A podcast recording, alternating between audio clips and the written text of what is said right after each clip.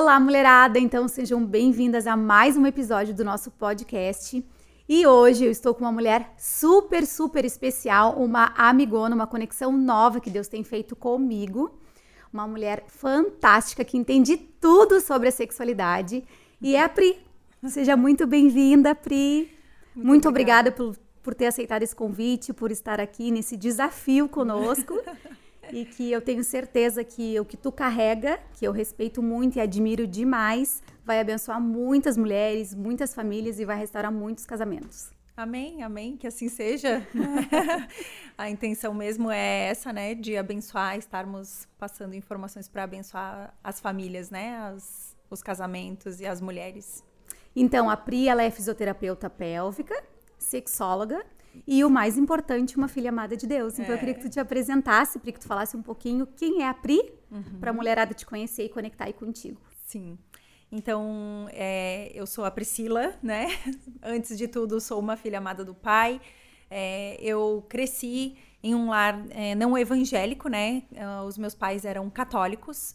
Então, eu cresci nesse meio, assim, e a gente ia todo domingo na igreja e tal, mas não, não era uma coisa muito assídua minha, da minha parte, né? Então, assim, eu não tinha essa conexão real com Deus. É, era algo muito distante para mim, né? Eu via Deus como um carrasco, como alguém que ia me castigar, então eu não podia errar, então é, várias coisas é, para mim ainda era, era muito tabu, assim, né? Sim. E como uma adolescente do mundo, eu tinha aquela visão de que se eu fosse para uma igreja evangélica, eu ia perder a minha juventude, eu iria Sim. perder as oportunidades. Porque iria... ser crente é ruim. Isso, né? Porque daí eu ia ter que deixar de ir pra balada, mas eu amo a balada, eu adoro Sim. ir pra balada, então é, eu tinha muito essa questão, né? Mas na verdade eu não sabia o quanto eu iria ganhar estando com Jesus, né? O quanto eu iria ser curada, transformada. Então eu percebo assim, vejo hoje muito nossa, o agir de Deus na minha vida, que é incrível, eu não trocaria por nenhuma balada. E aí hoje tu consegue entender que a balada, na verdade, não te preenchia, né? Porque Exato. é só aquele momento que passa. Exatamente. Então hoje... era uma alegria momentânea, né, Tade? Era algo que realmente trazia aquele conforto, aquele consolo naquele momento, né? Mas que depois que passava, a tristeza superabundava, né? Aquela coisa da autocomiseração também, né? Vinha assim, olha, ninguém me ama, ninguém me quer, todos me odeiam, né? Mas na verdade nem eu mesma me valorizava, então, e era esse o ponto. Né? Não era o ponto de que ninguém me amava, nem eu mesma me amava, então como outras pessoas iriam me amar, e então era E como bem... tu foi para Jesus assim? Como que tu conheceu Cristo? Então, eu tive um relacionamento é, na minha adolescência e eu acabei engravidando, né, desse, é, nesse relacionamento, eu tinha 17 anos. Então, eu fiz 18 anos em outubro e no dia 10 de novembro o João Vitor nasceu. Então eu fui obrigada a amadurecer, né? Foi algo assim muito muito rápido, né, na minha vida, porque eu era uma adolescente. Então aquela adolescente que ora não queria largar a balada, não queria sair daquele mundo, né, se vê com uma criança no colo, porque é isso que o mundo prega, né? Que sexo sem compromisso é tranquilo, é legal, é gostoso, é maravilhoso, né? Mas a consequência disso é desastrosa. E na minha vida foi, né? O meu filho é uma bênção hoje, né? Ele está estudando para ser pastor. então eu amo a vida dele e eu não tiraria ele da minha vida de forma alguma, né? Mas eu falo mesmo é da consequência das minhas atitudes naquele momento, como uma adolescente com um filho no colo, né? Sim. Então eu tive que amadurecer. E, e por diversas circunstâncias que aconteceram nesse relacionamento, é, eu saí de casa e estava passeando na rua. O João Vitor lembra disso. É bem engraçado que tu conversa com ele, ele lembra. A gente estava caminhando na rua, assim, ele tinha três aninhos. E eu passei Nossa. na frente de uma igreja é, da, do, do tio Hugo e da tia Neuci, que é a comunidade cristã de Lages. E eu passei na frente, né, da igreja e tal, e ouvi o louvor. E aí, quando eu ouvi o louvor, assim, algo me chamou para dentro daquele lugar. E aí, naquele dia, eu entrei lá e a partir daquele dia, uma transformação começou, né? É claro que muitas vezes eu falo isso e as pessoas falam assim, nossa, Pri, mas que legal que aconteceu isso, que bom, né? Então, se as pessoas às vezes pensam assim que, nossa, daí, ok, no outro dia eu levantei Não. princesa. Uh! Não, aí, é. tem, aí, aí iniciou o processo, né? O primeiro é, passo. É, exatamente. Então, eu longa pra... caminhada. Né? Exato. Né? Eu vim para Jesus pela dor, né? Pela dor de ser uma adolescente sozinha, com um filho no colo, sem direção. E tinha 21 anos. Eu tinha 21 anos na época. Então, assim, sem. Eu, eu, estava totalmente perdida, totalmente sem rumo, totalmente Ferida. me sentindo não amada, não considerada. Então, e eu, inclusive, culpava a Deus por causa disso, né? Eu dizia, Deus, tu nem existe, né? Porque se tu existisse de verdade, essa situação não estaria acontecendo, né? Porque eu tive que amadurecer, mas não necessariamente as pessoas que estavam ao meu redor amadureceram com a situação que aconteceu. Então, foi algo muito transformador para mim aquele dia, né? Apesar de ter sido duro os próximos anos ali, os quais eu passei, né? Então, eu me separei né, do, do, do, pai do João Vitor, nós tivemos esse rompimento por uma série de circunstâncias, enfim, de, de, de, imaturidade, sim, né? Sim, de ambos os lados, enfim, aconteceu várias situações ali. Então, eu comecei mesmo a me firmar em Jesus por causa do João Vitor. Porque eu disse, eu preciso é, curar esse menino, eu preciso que ele seja curado. Eu não posso ter uma criança que não seja curada, né? Porque senão ele vai cometer os mesmos erros que eu, enfim. Então, a, a, as situações da vida foram me levando para mais próximos de, de Deus, para mais próximos de Jesus, e, e, foi dessa forma que eu vim, pela dor. E foi a melhor escolha da tua vida, com foi, certeza, né, Pri? Com certeza foi Porque a melhor hoje a gente escolha. vê assim que tu fala de Jesus, teus olhos é. brilham e tudo que Sim. Deus fez na tua vida é muito lindo, né? Toda a restauração Sim. que Deus fez na tua é. vida e tudo isso que tu tem carregado para trazer para mulheres, né? Que é Sim. isso que me inspira demais em ti, é. assim, sobre tu quebrar tabus e falar uhum. sobre a sexualidade de uma forma bem aberta, para abençoar mulheres mesmo, né? Para que elas não venham passar pelas dores que tu passou, porque eu sei e conheço bem a tua história, é. né? Logo após a minha separação ali do pai do João Vitor, as pessoas, mesmo familiares assim, né, eles falavam para minha mãe e para as pessoas ao, perto assim, às vezes a gente estava num jantar assim ou num, num, almoço de família, num domingo assim, e as pessoas diziam: "Ih, essa aí nunca vai casar, porque quem vai querer casar com ela? Agora tem um filho usada". Entende? Então assim, usavam essa palavra, né, que eu era usada, que eu que eu tinha sido, né, é, descartada, como se eu fosse descartável, né? Como se alguma pessoa fosse descartável, como se aquilo tivesse me invalidado de uma certa forma. Né? Então, aquilo, né, essa dor, né, de ouvir as pessoas dizerem que ninguém ia me querer, que as, né, as pessoas iriam me olhar com preconceito e tudo mais, me fizeram levantar das cinzas, né? Realmente ir buscar sobre a sexualidade por causa disso.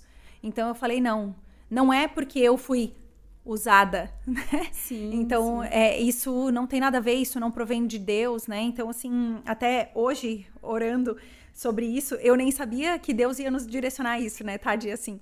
E, e eu achei uma palavra, eu ouvi uma palavra, assim, que é, é tocou muito o meu coração, né? Ela tá em Lucas 6,45, é, fala assim que a boca fala do que o coração tá cheio, né? Então, o meu coração era cheio de amargura, né? E aí eu ouvi o pastor Luciano Subirá numa palavra e ele estava falando que se você quiser contaminar um rio, você não precisa correr a, o percurso todo do rio e contaminar ele, você precisa contaminar a nascente. Então a palavra de Deus, inclusive, nos ensina né, a cuidar do nosso coração. Lá em Provérbios 4, 23 também fala, né? Sobre tudo o que deve se guardar, guarda o teu coração, porque dele procedem as fontes de água viva. Coisa então, linda, né? lindo isso, né? E tocou profundamente o meu coração, é, visto que é, realmente o nosso coração é o que guarda os tesouros do Senhor, né? Então, quando eu recebi Jesus dentro do meu coração, eu fui verdadeiramente transformada e é dele que vem a minha força. É dele que vem o meu valor, não. Eu não fui usada por ninguém. Nada daquilo que aconteceu comigo foi culpa de Deus, nada daquilo que aconteceu não, era Deus me preparando para eu estar aqui sim, hoje, ser convidada sim. por ti, né, e criarmos essa conexão. Então eu creio que e tudo como é, um é propósito. difícil, né, Pri, quando a gente está nesse processo de dor, quando a gente está nesse, nesse, nesse momento assim de rejeição, de angústia, de tristeza, de solidão, né, porque tudo isso caminha junto uh, nós não conseguimos olhar ali à frente, né? E, e eu vejo assim que Deus, ele, ele uh, fugiu a palavra. Ah! Deus ele prepara todos os, todos os momentos que a gente vive, entende? Ele autoriza. Uhum, né? Essa uhum. palavra que eu queria falar, ele autoriza. Sim. Porque às vezes a gente imagina assim, ah, eu vou, eu vou passar por, por esse processo e vai me deixar mais fraca. Eu, ou quantas vezes a gente atende e fala com mulheres, elas falam, por que, que eu tô passando por isso?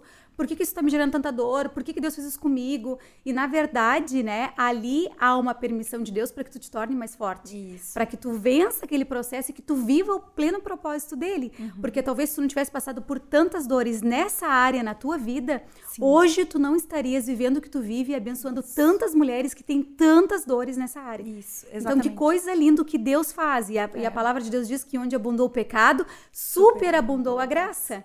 Então é lindo isso de ver, sabe? Assim, o quanto que hoje tu transborda esse amor e o quanto tu acolhe essas mulheres que se sentem, né, como tu te sentia um dia. É, eu percebo muito isso, assim, no meu relacionamento, né? Então, assim, as, aquela, aquelas pessoas que falavam que ninguém ia me querer e tudo mais, e que eu era uma mulher usada, enfim, é, elas acabaram me vendo casar com um homem cristão que nunca levou uma namorada na casa dele. Eu sou a primeira namorada do meu marido.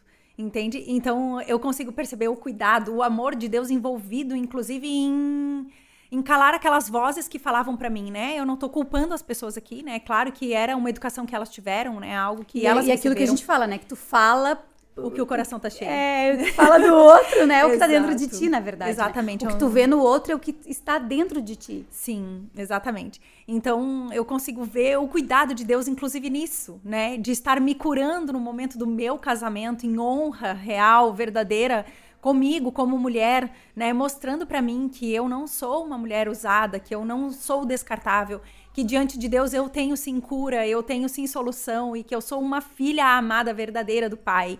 Então isso trouxe muita cura pra mim, né? E trouxe cura é, também para o meu filho. Né? Então, assim, o meu filho hoje sabe que ele tem um pai, né? Ele tem um pai no céu que cuida, que ama verdadeiramente, né? Independente daquilo que nós fizemos com ele, né? Tanto eu quanto os pais de, o pai dele, quanto as pessoas ao redor dele, né? Tanto as palavras lançadas sobre a vida dele, porque falaram muitas coisas também em relação a ele, né? Ah, você é filho de mãe solteira, não vai dar nada, né? Porque é, menino que não tem pai é um, uma pessoa que não vai dar nada, não vai ser ninguém na vida. Então, assim, essas palavras lançadas muitas vezes a gente guarda no coração. Né? Então, a palavra de Deus ela é muito, muito eficaz em nos trazer essa cura, né? Falando, guarda o teu coração guarda, né? Quem verdadeiramente sabe quem você é e fala para você quem você é, é a palavra de Deus que ela é viva e eficaz. Então, ler a palavra de Deus traz essa cura, essa revelação de quem nós somos, da nossa identidade. E falando sobre isso, assim, Pri, tu sabes que eu aprendi uma frase que virou uma chave tão forte dentro de mim, porque eu também carrego, né, uma, uma cicatriz de rejeição, né, pela minha pessoa, pela, pela, pelo jeito que eu sou, por chegar nos lugares e ser contagiante, isso às vezes incomoda. Mulher forte incomoda muitas mulheres, né? Uhum. Que se sentem inferiores, que se sentem fracas e às vezes para uh, expor aquilo que elas estão sentindo, elas acabam ferindo, Uhum. né? Elas acabam ferindo a outra para um, com um deboche, com uma palavra de, de acusação ou com um julgamento. E isso me trouxe muita dor. E eu vejo assim que Deus ele, ele é tão misericordioso e tão bondoso que ele usa todas as nossas dores para transformar em algo novo e para que nós possamos ser diferentes com as pessoas. Uhum. E hoje eu vejo assim que todas as dores que eu passei nesse meu processo me fez hoje ser uma mulher inclusiva. Uhum. Eu não sou uma mulher exclusiva, não quero ter as coisas somente para mim, mas eu quero trazer mulheres e mulheres fortes como você ao meu lado para que a gente possa caminhar juntas no propósito, entende? Uhum. E isso é lindo e assim como Deus fez na tua vida, que hoje tu consegue transbordar esse amor na vida dessas mulheres e dizer: "Não, tu é amada sim. Tu é especial sim. O que passou foi para te fortalecer, o que tu passou foi para te deixar uma mulher mais forte e para tu entender que Deus, ele vai te trazer algo novo. Que Deus ele vai transformar a tua realidade. E é o que Deus fez contigo, né? Sim, é. Comigo Eu- também. É, assim, trazendo uma analogia em relação a isso, né? Eu, eu também estava ouvindo é, uma história e eu achei muito incrível, assim, né? A, a uma- a história dos elefantes que são treinados para serem é, atrações nos circos, né? Então, o que, que eles fazem com esse elefante? A partir do momento que o elefante nasce, ele é um filhotinho, eles colocam esse elefante é, numa estaca com uma- um ferro amarrado na sua perna. Né? E esse elefante, por diversas vezes, ele tenta sair, ele tenta fugir, ele tenta tirar o seu pé daquela estaca, né? Daquela amarra de ferro, e ele não consegue, porque ele é muito jovem, ele é muito novinho e ele ainda não dá conta de fazer aquilo. Então, conforme ele vai crescendo, ele vai entendendo que ele não é o forte suficiente para aquela estaca, ele não é forte o suficiente para tirar o pé dele dali. E ele acostuma naquele lugar, né? Ele fica naquele lugar. Então, conforme ele vai crescendo, né, um animal tão grande, né, eu tava ouvindo a história e é, a história do elefante, se ele se debruçar somente para se encostar numa parede, é, ele tem uma força bruta tão grande que ele é capaz de derrubar aquela parede, mas ele nunca tirou a amarra do seu pé. Né? Então, assim, muitas vezes nós somos feridas durante a caminhada e vamos guardando isso no nosso coração, vamos levando isso, e aquilo é a nossa estaca, é aquilo que nos prende, mas nós temos uma força enorme em Jesus dentro. Né? Exatamente. Né? Então, é isso que o poder transformador de Jesus faz, né? É. Tira essa estaca do nosso pé, realmente diz assim: voa, você sim. é amada, né? Sim, assim, sim. há algo realmente extraordinário é, é dentro que, que as pessoas precisam Deus, né? conhecer. Né? Né? Então, assim, é só Jesus mesmo para trazer essa cura verdadeira, é. Para trazer essa cura não só é, nossa, íntima mesmo, mas de relacionamento. Então, quando tu fala assim, ai, eu me tornei uma mulher inclusiva, isso é muito verdade, sabe? Porque você consegue enxergar beleza nos outros, você consegue ver amor nas pessoas, e isso é o que torna nós mulheres tão lindas, tão belas, tão maravilhosas e únicas. Então, nenhuma é competidora da outra. Exatamente, né? né? E, e, sabes, assim, que a frase que eu ia falar, que eu acabei não falando, é ame as pessoas e seja livre delas.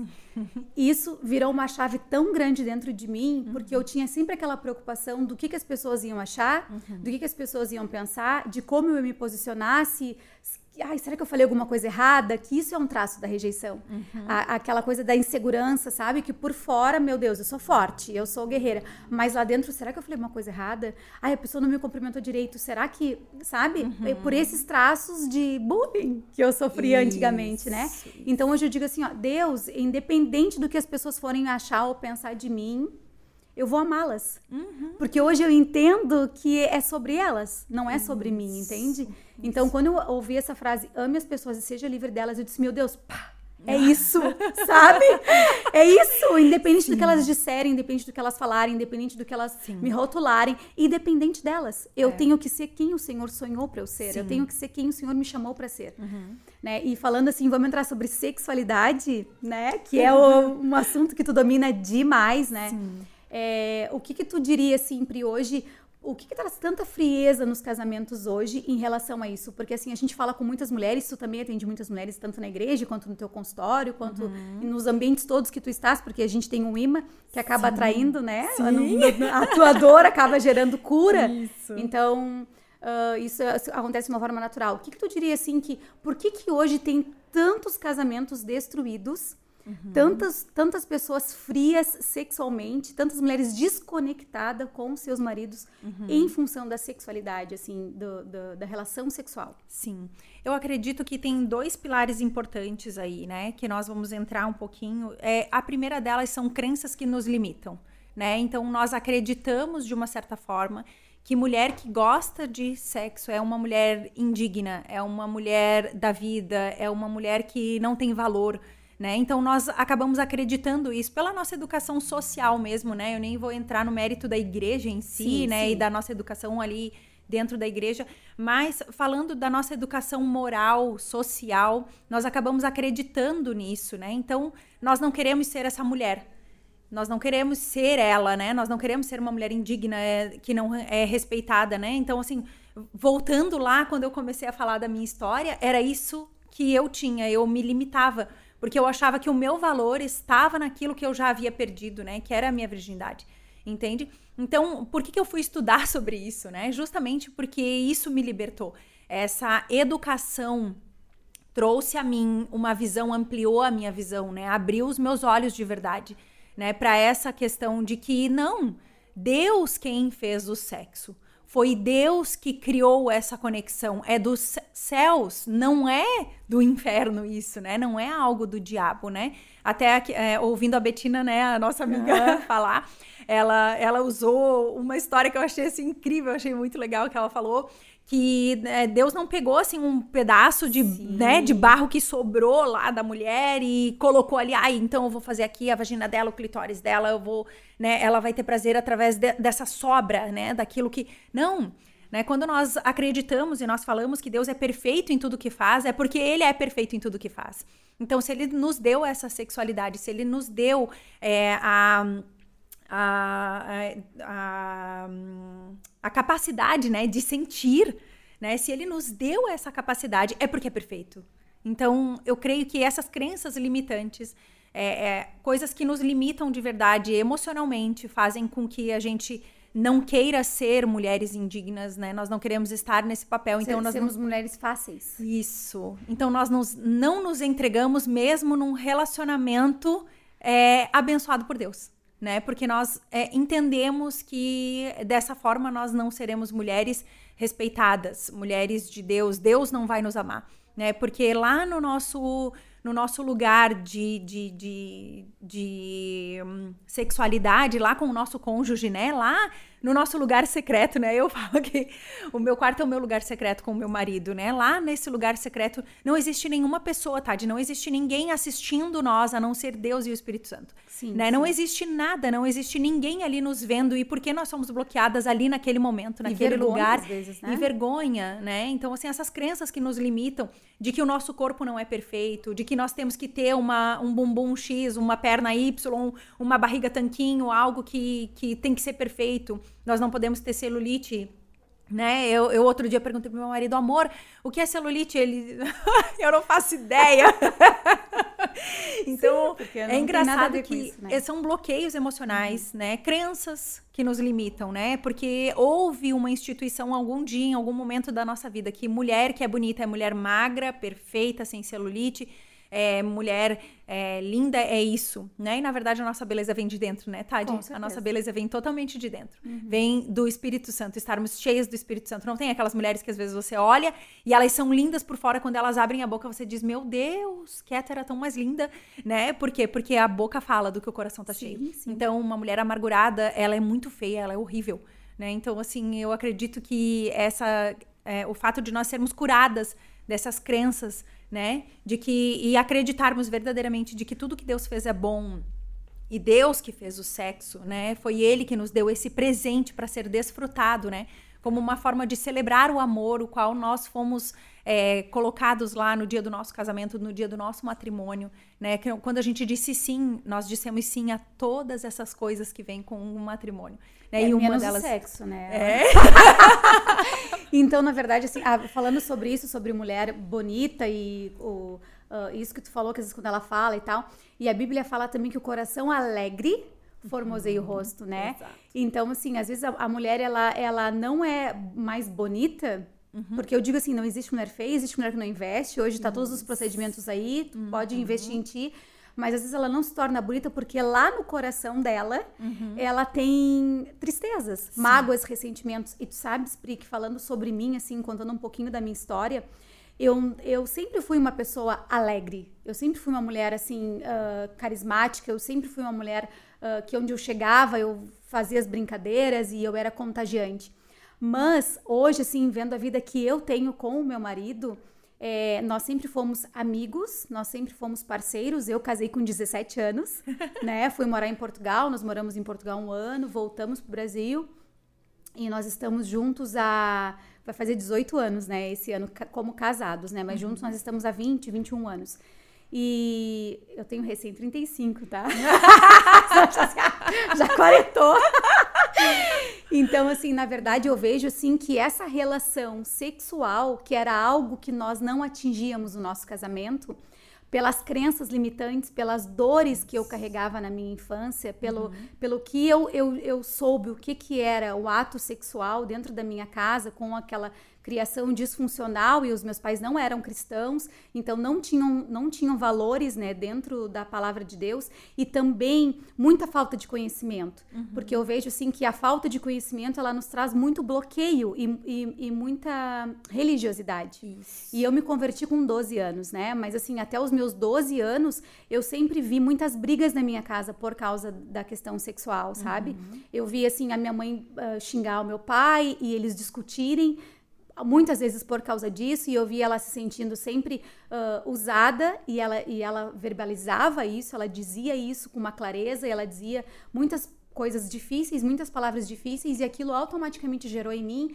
que o homem só queria usar a mulher. Uhum, então, uhum. Uh, ali, assim, eu, eu. E ela chorava, e ela comentava, e ela, e, ela, e ela verbalizava isso, e hoje, com a maturidade que eu tenho, Uhum. Com todas as curas que Deus me trouxe e tudo aquilo que Deus resgatou na minha vida, eu vejo que a minha mãe, ela agiu dessa forma porque ela tinha um bloqueio sexual também, sabe? Uhum. Porque ela teve uma infância muito dolorosa. Uhum. Porque ela teve relatos na família de abuso sexual e ela teve que sair de casa muito cedo para não ser abusada sexualmente. Então, ela tinha um bloqueio muito grande nessa área. Uhum. E acabou que os anos foram passando e, infelizmente, os meus pais se separaram quando eu tinha 30 anos. E para mim foi algo muito difícil. E eu vejo que eu trouxe isso para o meu casamento, entende? Uhum. Eu tinha uma conexão muito legal com meu marido como amigos. Nós éramos parceiros, nós nunca brigamos por dinheiro, nós nunca brigamos por posição dentro de casa, por quem manda mais, quem manda menos. Mas, em relação ao nossa, nosso ato sexual, eu tinha um bloqueio muito grande. Uhum. E eu não me permitia sentir, uhum. né? Eu não me permitia me entregar, porque automaticamente, inconscientemente, eu pensava: se eu for uma mulher fácil, se eu sentir prazer, eu sou uma mulher da vida. Uhum. Porque era o que a minha mãe dizia, uhum, entende? Uhum. Tu só. Uh, tu procura lá fora o que tu quer, porque o que essas mulheres fazem da vida eu não vou fazer. Sim. Entende? Tu não vai conseguir ter a relação, o prazer comigo. Eu ouvi ela verbalizar isso, entende? Uhum. Então eu pensava automaticamente isso. E ela me fez uma mulher para ser forte, independente, para não passar pelo que ela passou, porque ela entendia que ela passava aquilo porque ela não havia estudado, uhum. porque ela não havia se tornado uma mulher forte. E, e, eu, e eu só consegui, assim, me desbloquear nisso quando houve uma dor no meu casamento, quando uhum. eu quase perdi o meu casamento, quando uhum. a gente passou por uma turbulência muito grande, por muita dor. E eu ouvi do meu pai, nessa noite, assim, que eu chorei muito, que foi muito difícil para mim, eu ouvi do meu pai, filha, a, a, a, o sexo, ele é a fogueira do casamento. Então, se a tua fogueira está apagada, o teu casamento não vai durar. E eu jamais imaginei ouvir aquilo do meu pai, uhum. né, naquele momento de muita dor.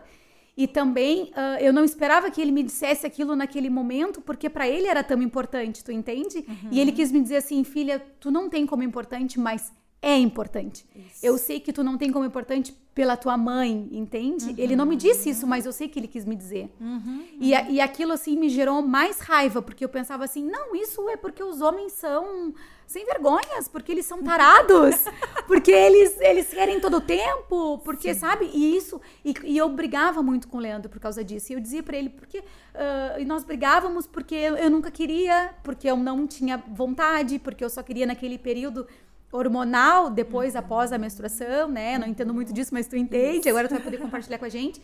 Então, assim, uh, o quanto isso me bloqueou, Pri, durante quase 13 anos no meu, no meu relacionamento, sabe? Uhum. E quando eu comecei assim a abrir a minha mente, a dizer assim, olhar para mim e dizer, Deus, o que que eu tô fazendo de errado?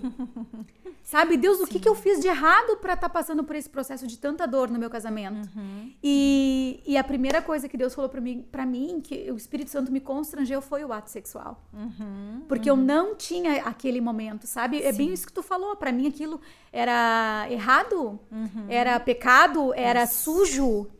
Era, é, era algo uh, pornográfico. Uhum, é. E hoje eu o que ia... eu vivo, é, Pri, assim, não, não tem explicação que eu vivo hoje, Sim. sabe? É, não, é incrível ver essa transformação, assim, né? É, é, muito lindo isso que Deus faz mesmo, né? Nos tira, assim, da lama mesmo, né? E nos coloca em lugares de honra, né? Mesmo dentro da nossa casa, né? Porque muitas vezes as pessoas pensam, ah, lugar de honra, então todos vão me conhecer, as pessoas vão me ver. Não, na verdade não é isso, né? Mas sim ter esse lar transformado, né? Ter essa questão é, relacional bem definida dentro do lar, assim, né? E eu acho que isso é muito incrível. Então, puxando um gancho de tudo isso que você falou, é, eu volto a bater na tecla da educação sexual. Né? Nós temos que ter uma educação sexual. Porque para para pensar, tá, de que é, ninguém dá o que não tem. Eu Exatamente. sempre falo isso, né? E ninguém dá o que não tem. Então, a tua mãe não teve uma educação sexual, não deu para você, não. você não tinha uma educação Ela sexual. Ela perdeu a mãe com dois anos de idade. Isso. Então, assim, certas coisas não acontecem da mesma forma, da forma com que nós gostaríamos, né? Da forma com que a gente queria, né? E se tivesse acontecido, talvez nós não estaríamos aqui. Então, há Exatamente. algo de Deus, há um propósito, há, um, há uma intenção de Deus em trazer todas essas dores para nós, né? Com certeza você não estaria fazendo esse podcast hoje, você não estaria dominando é, sendo coluna, né, perante tantas mulheres, se você não tivesse passado por essa dor Né? Então, assim, trazendo um pouco esse contexto teu, é, por que, que você passou por isso no teu casamento? Porque a nossa educação é pornográfica. Né? Aí as pessoas podem dizer, o quê? Não, mas eu, eu não assisto pornografia, não, eu não tenho contato com isso, não, não é isso e tal, né? É, porém, nós não recebemos nenhuma educação sobre o que é conexão, sobre o que é intimidade, sobre o que é sexualidade. Né? E é, esses três pilares sobre a sexualidade dentro do casamento fazem toda a diferença. Nós simplesmente entendemos que é, relação sexual é penetração. Né? É o pênis penetrando na vagina, né? Pra e dar eu... prazer pro homem. Exato, para dar prazer pro homem, né? Falando esses termos, porque são os termos técnicos, tá? São termos corretos, sim, né? Sim, pênis, vagina, é isso aí mesmo. É dessa forma que nós temos que ensinar, né? o ensinamento passa por isso passa por nomes corretos, né? Aprender a falar, a saber as partes do corpo. Então eu ia entrar justamente no segundo pilar aí, né, do porquê da frieza dos casamentos, que é a falta de conhecimento. Falta de conhecimento anatômico mesmo. Né? Quando a gente fala em falta de conhecimento, a gente não está falando em masturbação, a gente não está falando em se tocar de forma aleatória, não, nós não estamos falando disso. Nós estamos falando de anatomia, né? Então, a nossa educação é pornográfica e nós não conhecemos a anatomia. A pornografia nos ensina um sexo frio, um sexo violento, sem conexão, né? E para dar prazer ao homem, porque o homem é visual. Então nós trocamos de posição a cada dois segundos, como se aquilo fosse é, um show, né? De horrores, mas um show, né? Sim. sim. então nós acabamos tendo essa educação como a gente não tem com quem conversar, né? Assim, até fora da gravação a gente estava conversando. Uhum. E eu te perguntei, Tade, você tinha com quem conversar, né? Durante esse período teu que você passou, você abriu o teu coração para alguém e falou que isso era uma frieza para ti, que isso uhum. era algo ruim né, dentro Nunca. do teu casamento, você nunca teve a oportunidade de falar, mas por quê? Porque ninguém trouxe esse conhecimento para ti, de que havia algo a mais. E hoje, quando eu falo com mulheres sobre isso, uhum. nos atendimentos que eu faço, nas conversas individuais, eu pergunto sobre como está a tua relação sexual, porque uhum. era uma coisa que eu jamais falaria, Pri. Sim. Antes, sabe? Uhum. Jamais, porque era uma coisa para mim assim, ó, não, ali não precisa mexer, ali tá, vai, vai rolando assim, sabe? Uhum. E muitas mulheres têm vergonha. Isso. Elas falam eu... assim, ai, eu não consigo falar sobre isso. isso. Ai, eu tenho vergonha. Ai, eu fico muito nervosa. Isso. Ai, eu fico rindo. Ai, sabe? Uhum. Então, assim, por exemplo, as oficinas que nós estamos fazendo aqui, né, sobre uhum. sexualidade, algumas pessoas eu falo, olha, participa, precisa vir, precisa ouvir a Pri, ela ela é sensacional, ela tem muito conhecimento, é uma mulher de Deus, uhum. sabe? Não tem nada de, de pornográfico, não tem nada uh, que hoje em dia tantas pessoas aí fora distorcem e trazem de como uma coisa pesada. Não, ela traz dentro da palavra. Isso. A pessoa, eu não consigo ir, porque eu, eu acho muito engraçado, eu fico rindo. Uhum. Tu vê que. Uhum. E são mulheres de 30 e poucos anos, entende? Sim, sim. Mas é porque. É exatamente gente... isso que você está falando, isso, sabe? a gente não foi educada para conversar sobre isso, né? Quando que você sentou numa roda de amigas e falou: ai, meninas, meu marido fez tal coisa comigo, fez tal coisa. E para os meninos isso é comum. Né? Eles, inclusive, eles medem o tamanho do pênis deles, né? Eles fazem competição, né? O meu maior, o meu maior, o meu é assim, o meu é assado. E nós não temos o conhecimento anatômico, né? Nem da nossa região íntima, assim. Então, eu acho isso muito pesado, assim, para nós. É um fardo pesado que colocaram sobre nós e nós estamos carregando como uma crença limitante, né? Isso nos limita a sentirmos, a sermos livres dentro da relação sexual, né? Então, essa educação pornográfica que eu tanto falo e, e isso destrói as pessoas como seres humanos, né? Deixam as pessoas egoístas mesmo, né? Porque as pessoas estão buscando só o prazer delas e não estão entendendo que aquela relação sexual é uma conexão. É algo que Deus criou para trazer conexão.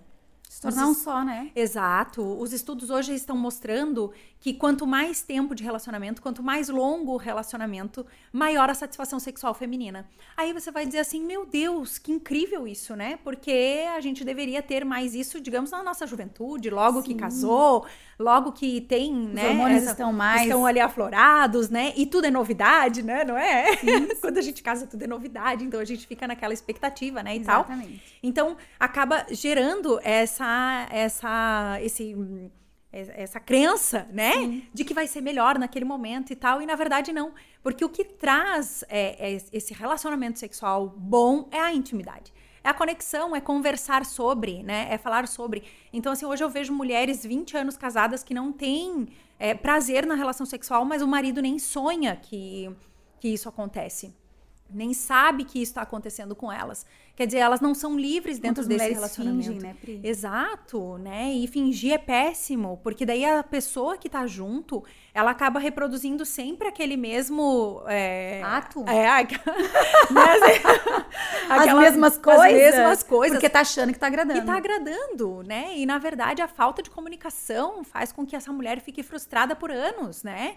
Então, meu Deus, quanto conhecimento nós já poderíamos ter antes de entrar num relacionamento sexual, né? Mostrar para o menino que a relação sexual não é penetração, né? A relação sexual é carinho, é amor, Não é só prazer, né? Exato. O prazer faz parte. faz parte, Mas é uma né? conexão de alma, né? Exato. Então, assim, tocar o corpo dessa mulher, saber como ela responde, né? Porque eu posso conversar com várias mulheres e todas elas vão ter uma relação com a sexualidade delas de forma diferente, né? Então, e mesmo nós, sendo mulheres, assim, digamos, conhecedoras aí da sexualidade, nós temos períodos dentro do mês que nós gostamos de um sexo, sei lá, mais rápido, mais, né, assim, daquela coisa assim, ai, vamos ali, rapidinho e tal, e tem aquela situação, né? Às vezes a gente tem é, essa relação sexual um pouco mais rápida, mas tem uma relação sexual que você quer ter um envolvimento maior, um beijo na boca mais demorado, né? Até, sei lá, pegar no cabelo, tocar mesmo essa pessoa, sentir essa pessoa verdadeiramente, né? Então, muitas das vezes que essas mulheres chegam no meu consultório, eu peço a elas que façam um exercício de deitarem, né, nuas, e os maridos também, né, nus, e que eles tenham essa conexão, sem intenção, né? Pode terminar naquilo, mas sem intenção de, sabe? So- somente para essa conexão, essa conexão pele a pele, sabe? É, quando a gente tem isso, né? Quando a gente consegue entender as fases ali da resposta sexual feminina, a gente consegue entender que hormônios são liberados durante as fases da resolução, por exemplo, após o orgasmo, é liberado um, um boom de ocitocina no corpo da mulher, aonde ela tem vontade e desejo de iniciar uma nova relação sexual em um outro dia. Entende? Porque isso é memória, isso nós damos memória para o corpo, né? É, nós chamamos isso dentro da fisioterapia de neuroplasticidade. O que, que é a neuroplasticidade, né? Só para Sim, explicar, sim, sim. né? Para as pessoas poderem entender o que, que é. Então, por exemplo, é, se você já colocou a mão no fogão quente e você se queimou, né? Você sabe que aquilo ali queima. Então, se você chegar em perto de alguma coisa quente e você sabe que queima, você sentiu o calor, você automaticamente tem a tendência de recuar, de tirar a tua mão dali, entende? Por quê? Porque isso tem uma memória, é memória celular. Você não chegou a encostar no negócio, mas o teu corpo reagiu àquilo, porque você sentiu o calor. Entende? Isso é neuroplasticidade.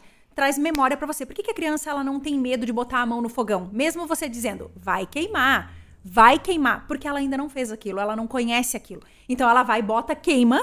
Quando queimou, ela não chega mais perto. Depois você pode dizer pra criança, vai lá, põe a mão. Põe a mão, põe a mão. Ela Ela não, não vai vai colocar. colocar. Porque ela sabe que queima, isso é memória. Isso é memória celular, entende? Então, se durante a nossa vida nós vamos recebendo a informação de que sexo é ruim, sexo é sujo, sexo é ilícito, sexo é algo impuro, né? São mulheres que gostam, são mulheres é, depravadas, enfim, Fáceis. fáceis, né? São mulheres indignas, né? Você dá uma memória pro teu corpo. Não posso sentir isso. Eu não posso me permitir sentir isso. Entende? Tu tá dando memória pro teu corpo.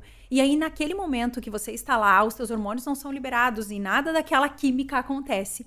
Entende? Então você não tem desejo de ter uma nova relação sexual.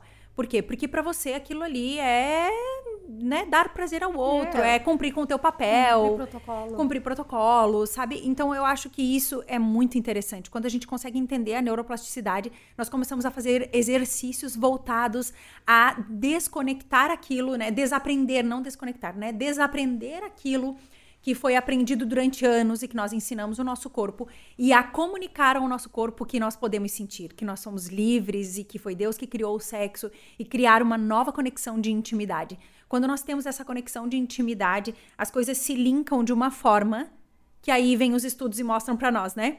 Mulheres com mais tempo de relacionamento, elas têm uma satisfação sexual muito maior. Por quê? Porque tem intimidade, né? Eu costumo dizer para as mulheres que é muito mais fácil fazer sexo do que falar sobre sexo.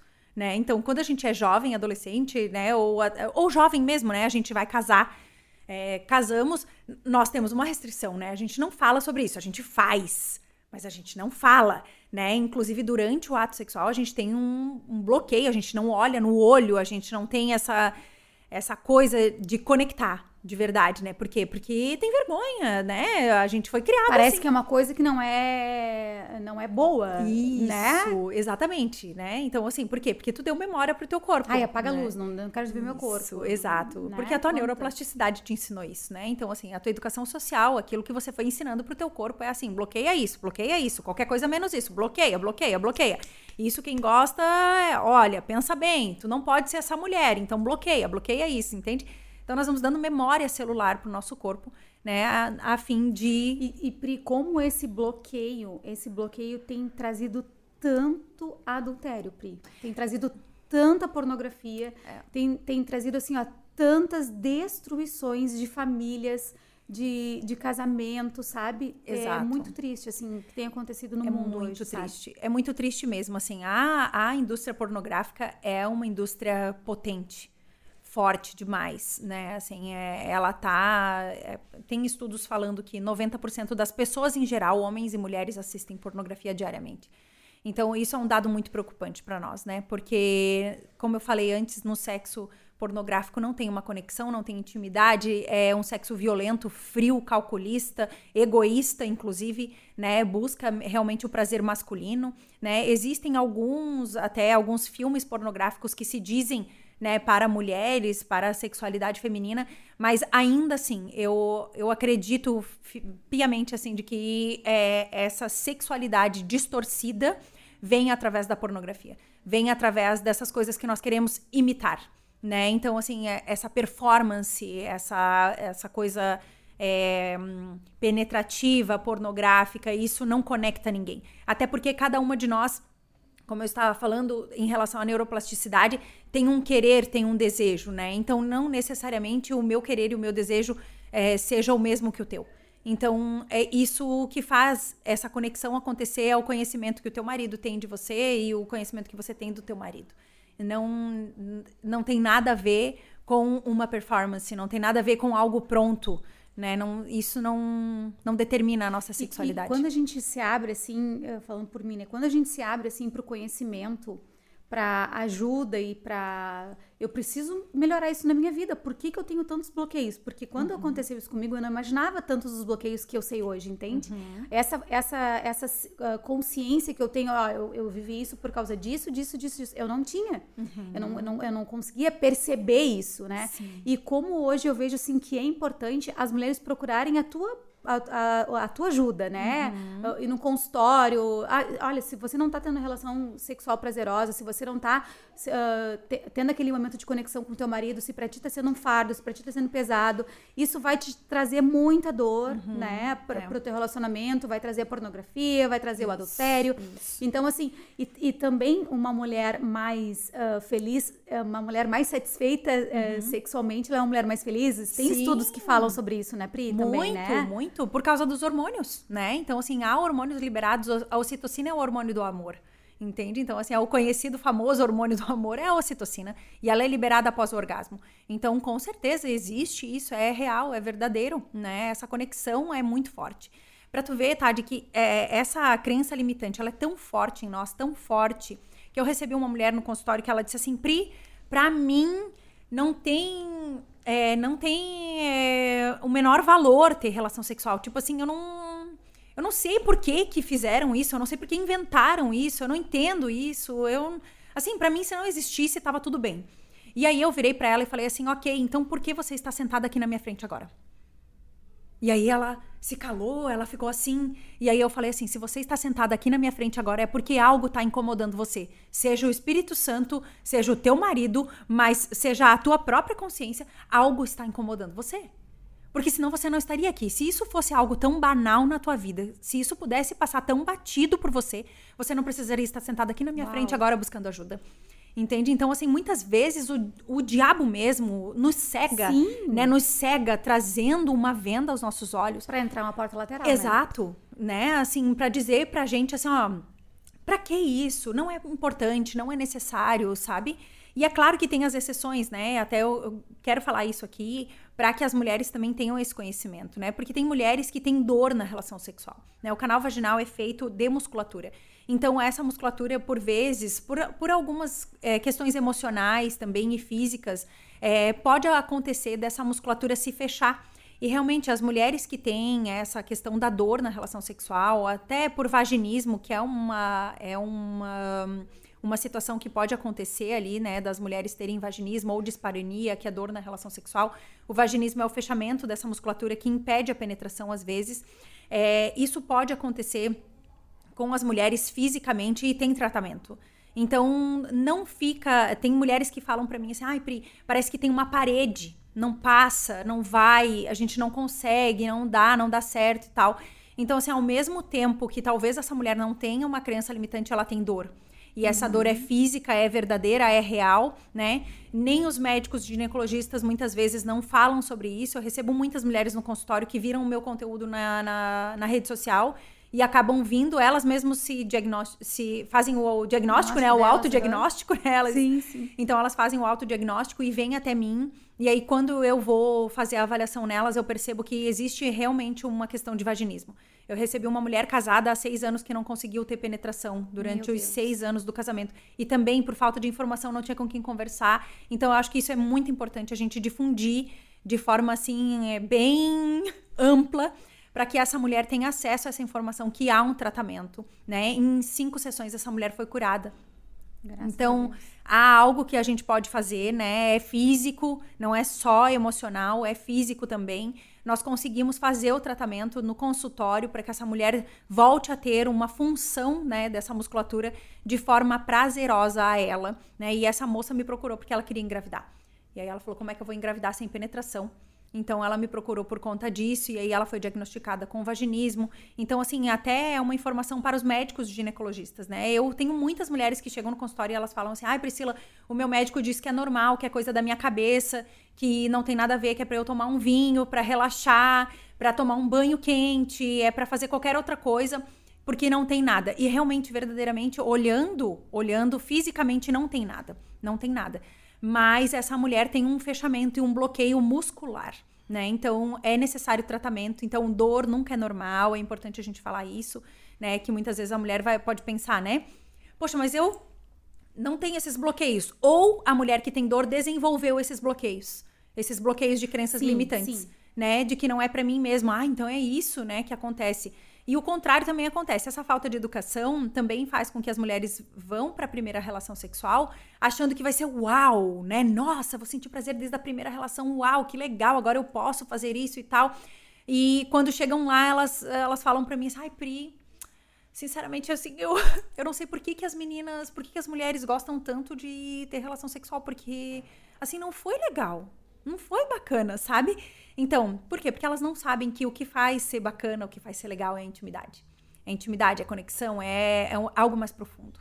Né? Então, assim, eu acho bem importante a gente colocar isso que dor não é normal, se você sente dor na penetração, sente dor na região íntima, sente dor ali é, pélvica, né? A pelve realmente é a nossa região íntima. Se você sente dor, qualquer tipo de desconforto nessa região, não é normal, tem tratamento, há o que se fazer, é físico, né? Não é só emocional. Pode, a gente não sabe o que, que vem primeiro, né, Tati? Se é o ovo ou a galinha, né?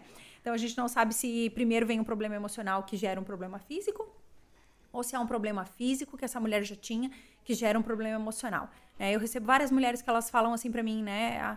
Ai, Pri, eu me sinto um ET porque parece assim que só eu não consigo. Parece que isso é, é assim tão normal, tão natural nas outras mulheres, né? Mas é que, na verdade, a gente não fala sobre isso, então a gente não sabe nem o que é normal. E aquelas mulheres, Pri, que não conseguem che chegar ao orgasmo, o que, que tu Sim. diria assim, sobre isso? Acho importante a gente falar também, porque essa mulher acha que ela tem algum problema, que ela. O que, que Qual é o tratamento para isso? Uhum. Assim? Então, assim, ó, há estudos da psicologia, né? Eu tenho estudado bastante sobre isso, né? Por conta da sexualidade. É, os estudos da psicologia falam que é uma mulher que tem características mais dominadoras. Então, ela por si só não consegue se entregar na relação sexual, né? Então, é, são aquelas mulheres que estão lá na relação sexual e estão pensando, né? Meu Deus, eu esqueci de botar o lanche da criança na mochila, ou amanhã eu tenho que pagar tal conta, eu tenho tal boleto para pagar, eu esqueci de mandar o e-mail tal do trabalho, meu Deus, eu deixei a panela no fogo, nossa, o que, que eu vou fazer de almoço amanhã? Entendi, essa mulher não consegue trazer a mente dela conectada a essa relação sexual. Então, normalmente são mulheres dominadoras, né? Assim, a gente consegue inclusive linkar, né? Os estudos conseguem linkar, inclusive, é, a formação profissional dessa mulher.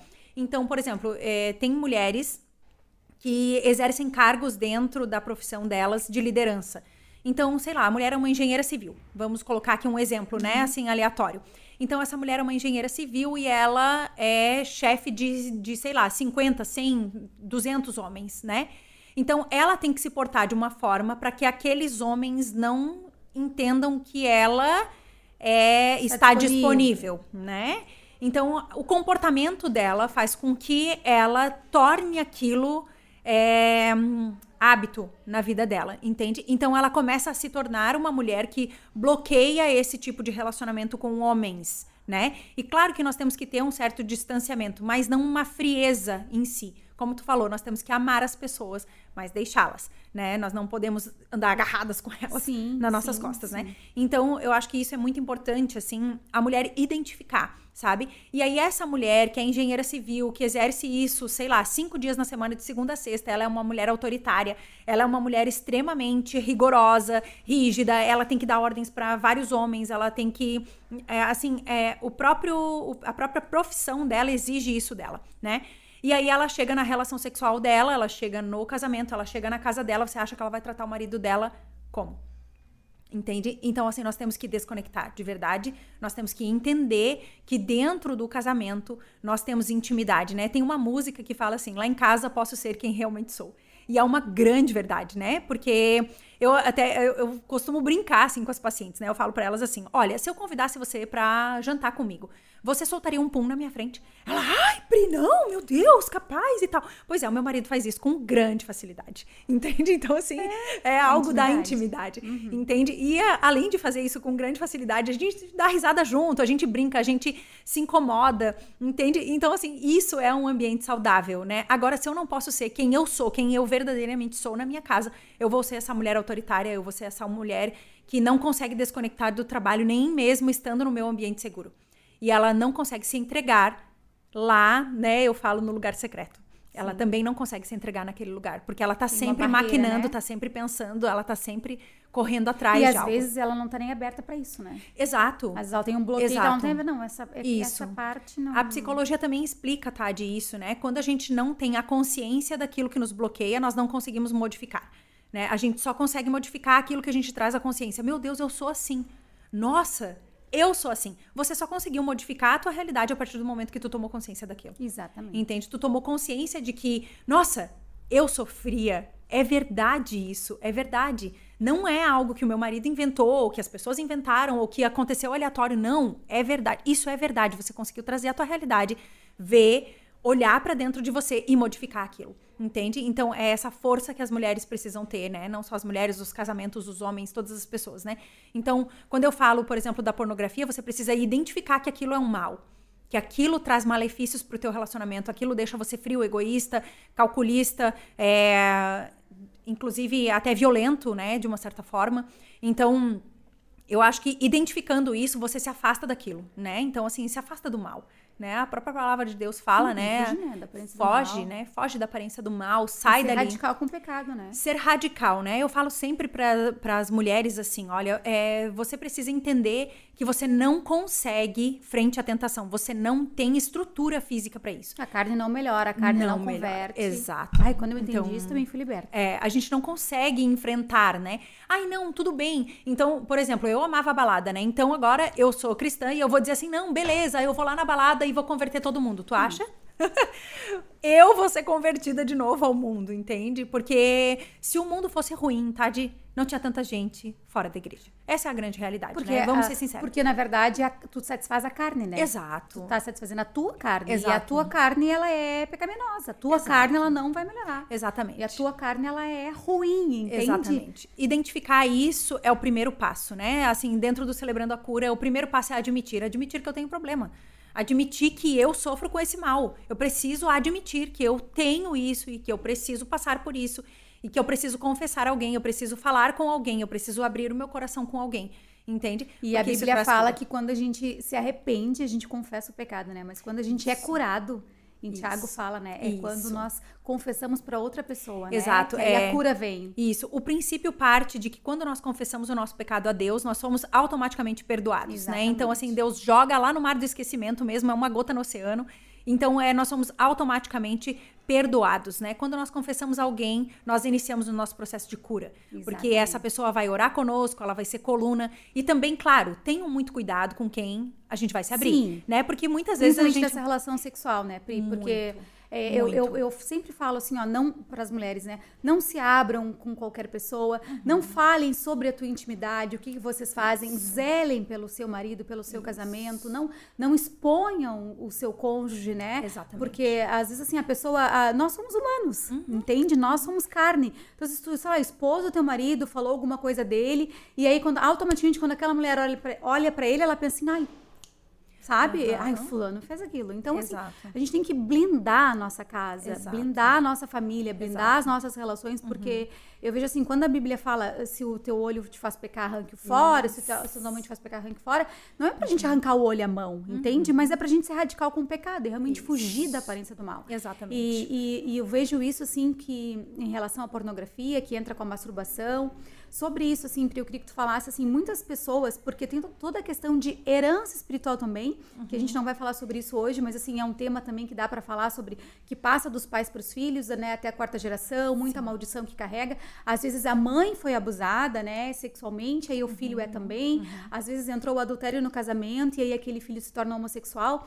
Tem tantas, tantas coisas que dá pra gente falar sobre esse tema também, né? Uhum. Mas eu queria, assim, que tu falasse um pouco sobre essa questão do abuso sexual. Porque, às vezes, assim, uhum. a, a, eu me lembro que a minha mãe isso também é algo que eu tava me lembrando, que a minha mãe me falava muito, era assim, uh, não deixar ninguém chegar perto de mim, não deixar ninguém me tocar, não sentar no colo de ninguém, porque ela tinha aquele trauma da família, das irmãs que foram abusadas, uhum. e ela queria muito blindar a mim e aos meus irmãos, uhum, entende? Uhum. Então ela, ela trazia aquilo assim, ó, não senta no colo de ninguém, não deixa ninguém contigo no banheiro.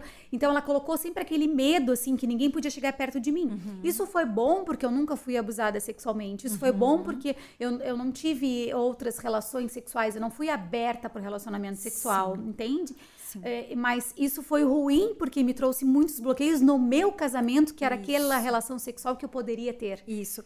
Então, lembra da neuroplasticidade? Uhum. Lembra daquilo que a gente vai criando e a gente vai construindo? Isso também serve para todas as áreas da nossa vida. Quando tu entra num lugar e tu sente um cheiro, por exemplo, sei lá, tu sente um cheiro de um pão que lembra você a casa da tua avó, isso é neuroplasticidade. Uhum. A gente está lembrando de algo celular mesmo que está marcado em nós, né? Uhum. Então, é, automaticamente, quando você fala para a criança assim, ó, ninguém pode chegar perto de você, você está afirmando para ela que ninguém é ninguém entende? Então, é, ensinar a criança sobre as partes íntimas é muito importante. Ensinar a ela que a mamãe e o papai é, vão lavar ela durante o banho de forma respeitosa é ok, é necessário fazer, é muito preciso fazer.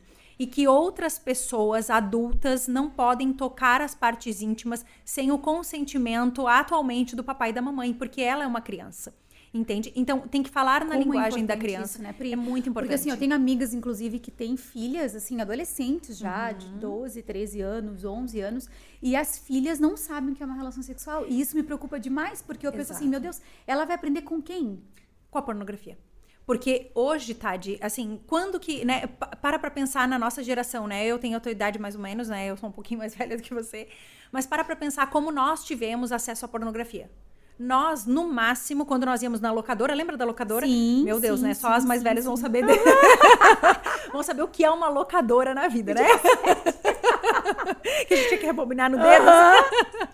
Então, é, na locadora tinha aquele espaço reservado à pornografia, né? Sim. E a gente passava assim, mal e mal, dava uma olhada, porque tu não podia nem ficar muito parada ali na frente, porque senão dava a entender que tu tava olhando. Exatamente. Então, era vergonhoso, tu não podia. Passava né? assim, né? Isso.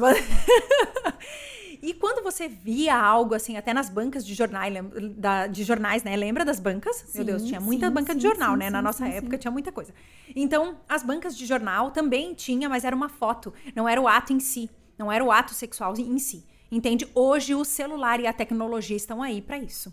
Então, existe muita pornografia sendo difundida através dessas, dessas redes, né? Desse, dessa trama. Então, nós temos que ter muita sabedoria ao ensinar os nossos filhos em relação a isso, sabe? Nós não podemos bloquear eles e dizer para eles que tudo é pecado, mas nós também não podemos ser permissivos em tudo. Então, de novo, eu volto né? à educação.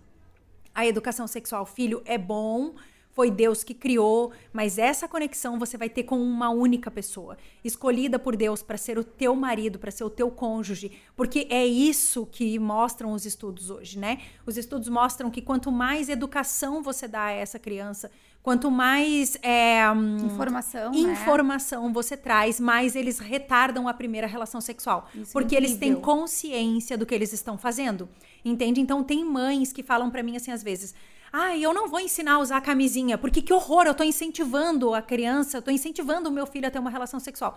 Na verdade, você não tem poder sobre a escolha desse ser humano. Você não tem poder sobre a decisão que ele vai tomar naquele momento, entende? E a situação pode acontecer. Então você pode ensinar o teu filho a ter um sexo seguro, você não está incentivando essa criança, né, esse adolescente, enfim, a ter a relação sexual. Você está ensinando o que é um sexo seguro caso ele venha decidir a ter uma relação sexual, ele seja pelo menos de forma segura, entende? Então isso é informação.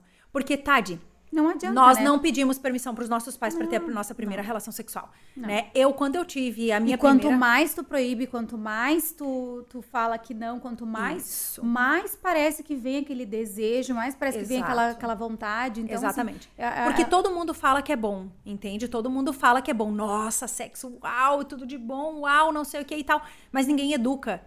Entende? Ninguém educa, ninguém fala que sexo é bom mesmo, é verdadeiro. Entende? Então, essa educação falta muito, muito, muito ou, na ou nossa fala geração. que não é bom, né? No meu caso. É, ou, ou, ou é, é, os, é os dois extremos que eu vejo. Exato. Assim, né? Os dois extremos. É, e isso, se Deturpa. a gente for olhar no mundo espiritual, é justamente para isso mesmo, né? Uhum. Para destruir aquela pessoa, Exatamente. tanto o homem quanto a mulher, que aí entra a masturbação, entra a insatisfação, Exatamente. a falta de amor, isso. a falta de valorização, uhum. né? Macula, né? É, então acaba gerando tantas outras dores, porque tantas pessoas que eu já atendi, tantas mulheres que eu já atendi com problema de masturbação, né? uhum. né? De não se sentirem satisfeitas nunca. Uhum. De se sentirem sempre vazias, de isso. se sentirem sempre faltando algo, isso. preenchendo algo, isso. porque isso é, é diabólico, né? É isso, não que... tem parte com Deus, Exato. não tem... É isso que a masturbação e o vício na pornografia trazem, Tade. É, assim, tem um estudo também, né, falando disso, é, que inclusive associa a cocaína ao uso de drogas, né, é, com a pornografia. Então, chega um momento, digamos assim, quando você vai usar a primeira vez, você pode usar uma quantidade, eu vou, né, dar uma quantidade aí, um grama de cocaína, e você vai ter aquele uau, porque você nunca usou, é a primeira vez que o teu corpo está experimentando aquela droga, então você acaba tendo aquela liberação hormonal de uau, né? Assim, é muito intensa mesmo com uma grama. Mas daqui a pouco aquela uma grama já não satisfaz mais você. Entende? Então aí é onde entra a deturpação da pornografia. Entende? Porque aquele filme pornográfico que você assistia antes e que te trazia tanta tanta é, é, tanto desejo, né? Desejo. Tanto desejo, tanta satisfação, tanta excitação, agora já não traz mais.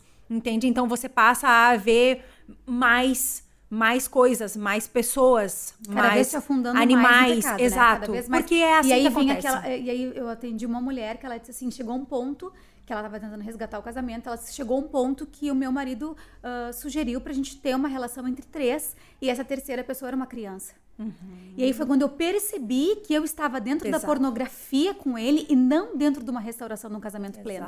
Então isso é uma coisa que eu sempre falo, uhum. que nós como mulheres de Deus, como mulheres sábias que edificam a casa, uhum. nós temos que identificar se a nossa relação sexual ela não está pornográfica, isso. se ela está uma relação sexual santa de isso. conexão com Deus. E isso não tem nada a ver com a religião, entende? Não. Com a religiosidade, isso. porque eu vejo que eu era uma pessoa muito uhum. muito religiosa uhum. para falar sobre esse é. assunto. E entende? também muito tabu, assim, nada pode, isso. tudo é pecado, isso. tudo tá errado. E na verdade isso me trouxe dores desnecessárias. Uhum. Se eu tivesse uhum. tido conhecimento antes, eu não teria passado por tantas dores que eu passei no meu casamento. É. Então eu vejo assim que a gente tem que buscar sim conhecimento, nós temos que buscar sim o que vai contribuir para uhum. aquela relação ficar mais prazerosa, isso. mas com santidade, entende? Exato. Não com coisas pesadas, Exato. pornográficas, com é. coisas que tu vê. Se o teu marido te falou alguma coisa assim que é fora do. do eu digo para as mulheres, se o marido te falou uma coisa assim, ai, ah, sei lá, eu, eu, te, eu tenho vontade de te ver com outra pessoa, eu tenho vontade de estar aqui com nós dois e outra pessoa, outros casais, ou tem algo errado. Isso, traz mácula, né? Tem algo traz errado mancha. nesse, nessa uhum. relação sexual, entende? Então, Exato. Então, assim, tá na hora de procurar ajuda. Tá na hora de, de procurar alguém que possa te ajudar, não acusar esse homem, não acusar o teu marido, não trazer briga, discórdia, discussão dentro de casa, que é tudo que Satanás quer, destruir a tua uhum. família, mas buscar como uma mulher de Deus sabe, primeiramente a Deus, pedindo sabedoria para que Deus te direcione e depois Exato. buscar uma ajuda, né? Procurar Exato. uma pri da vida. É. sabe? Alguma é, coisa assim. Que... Dentro, dentro da terapia sexual, nós acabamos é, trazendo essa realidade para os casais, né? Então, nós incentivamos eles a terem esses momentos, né? De intimidade é, relacional, né? Intimidade verdadeira, né? E não somente penetrativa. Porque se for, se a relação sexual for somente penetração, é, nós vamos ter sim sempre o imaginário ali funcionando entende? Sempre essa questão pornográfica vindo à tona, sempre essa essa coisa, né, que, que move tantos homens, assim, né? E é como tu falou, Tati, a gente não pode culpar eles, né, culpar o nosso cônjuge, culpar a pessoa, trazer peso para eles, porque na verdade ninguém dá o que não tem.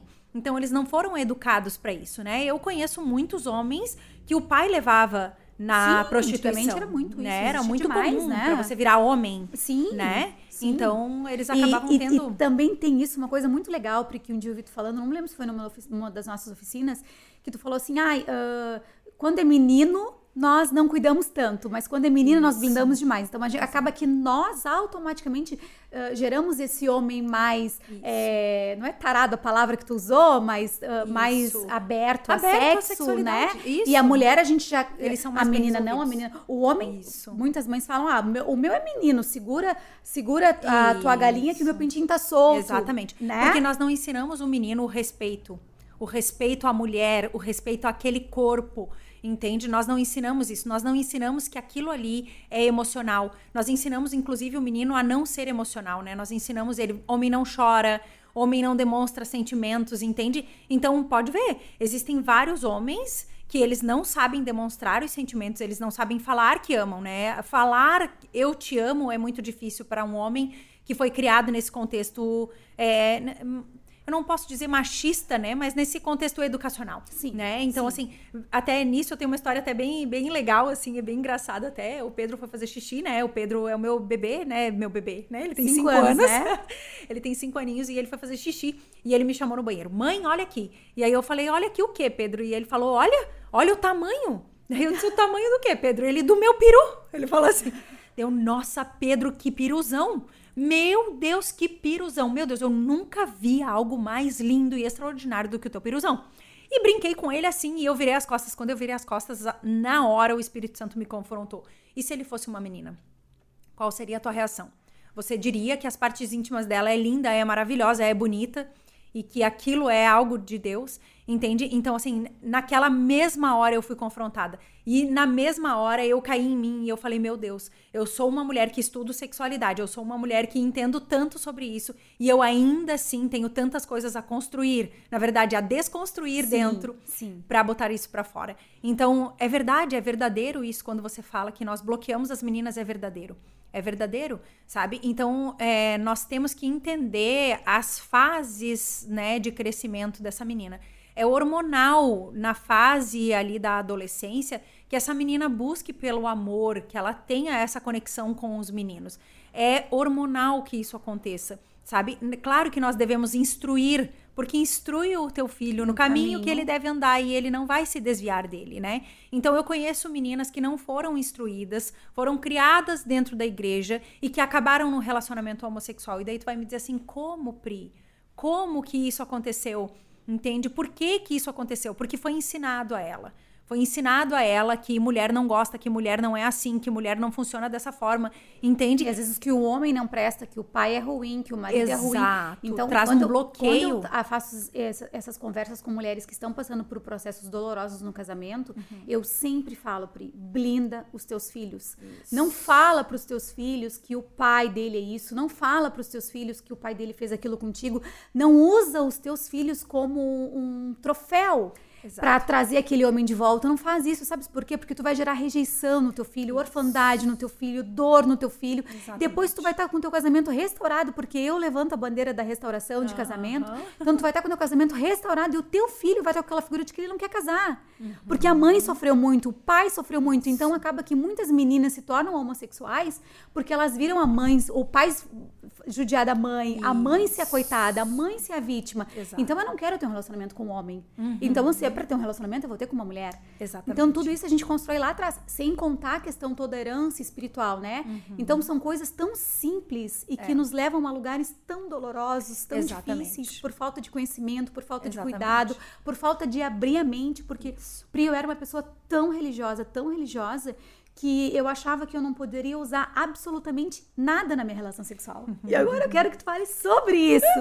Sabe? O quanto a isso é importante boa. numa relação sexual, o quanto isso, isso, contribui, que, que isso hoje, muito, muitos cristãos, muitas pessoas são contra, né? Uhum. Os famosos brinquedinhos. Muitas isso. pessoas me perguntam nos atendimentos sobre isso, sabe? Uhum. Eu acho muito importante a gente falar sobre isso, porque assim, é, nós não estamos aqui incentivando as mulheres a utilizarem brinquedos ou a terem qualquer tipo de atitude não bíblica, uhum, né? Que a gente uhum. deixe isso bem claro, assim, Exato. até porque como tu te posiciona, e eu tenho, quem me conhece sabe que eu tenho muito cuidado em trazer pessoas aqui para falar sobre isso, né? Uhum. Uh, ah, para que a gente ande dentro da palavra de Deus e dentro do Sim. propósito que Deus sonhou para esse podcast. Sim. Mas assim, o quanto isso é importante, o quanto isso auxilia numa relação sexual e o quanto isso não não, não tem verdade no que nos tabus que exigem, existem dentro das igrejas, principalmente as pessoas mais antigas, assim, né? Exato. Vou te dar um exemplo sobre religiosidade, que era algo que me incomodava muito. Ai, isso não pode, né? Isso não, tu não pode ter uma relação sexual prazerosa, é, é pra procriação. Antigamente se falava até isso dentro das igrejas, né? Sim. né?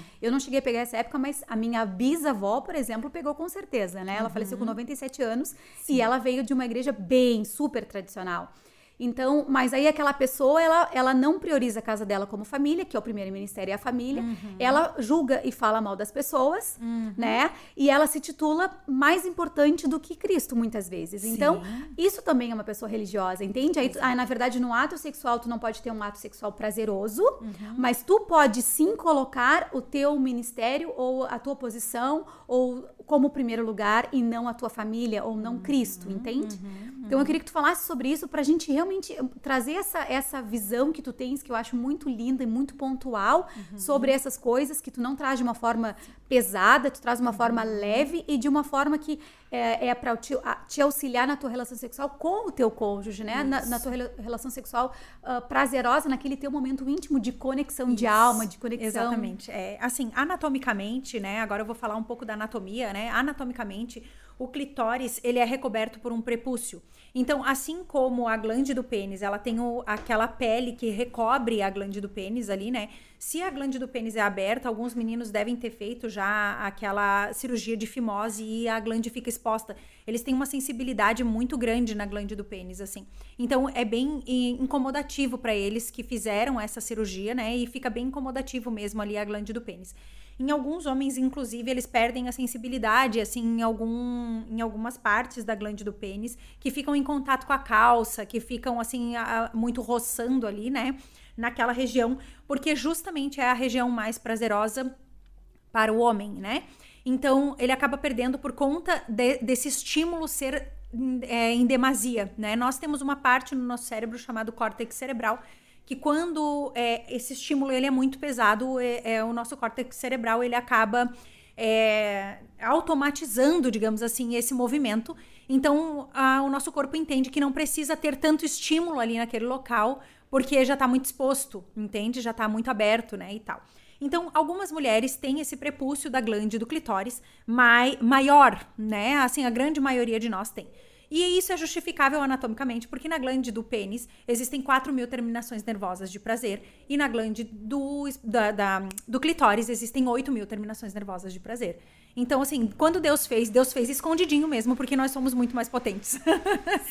então já é para ser escondidinho mesmo de verdade, né?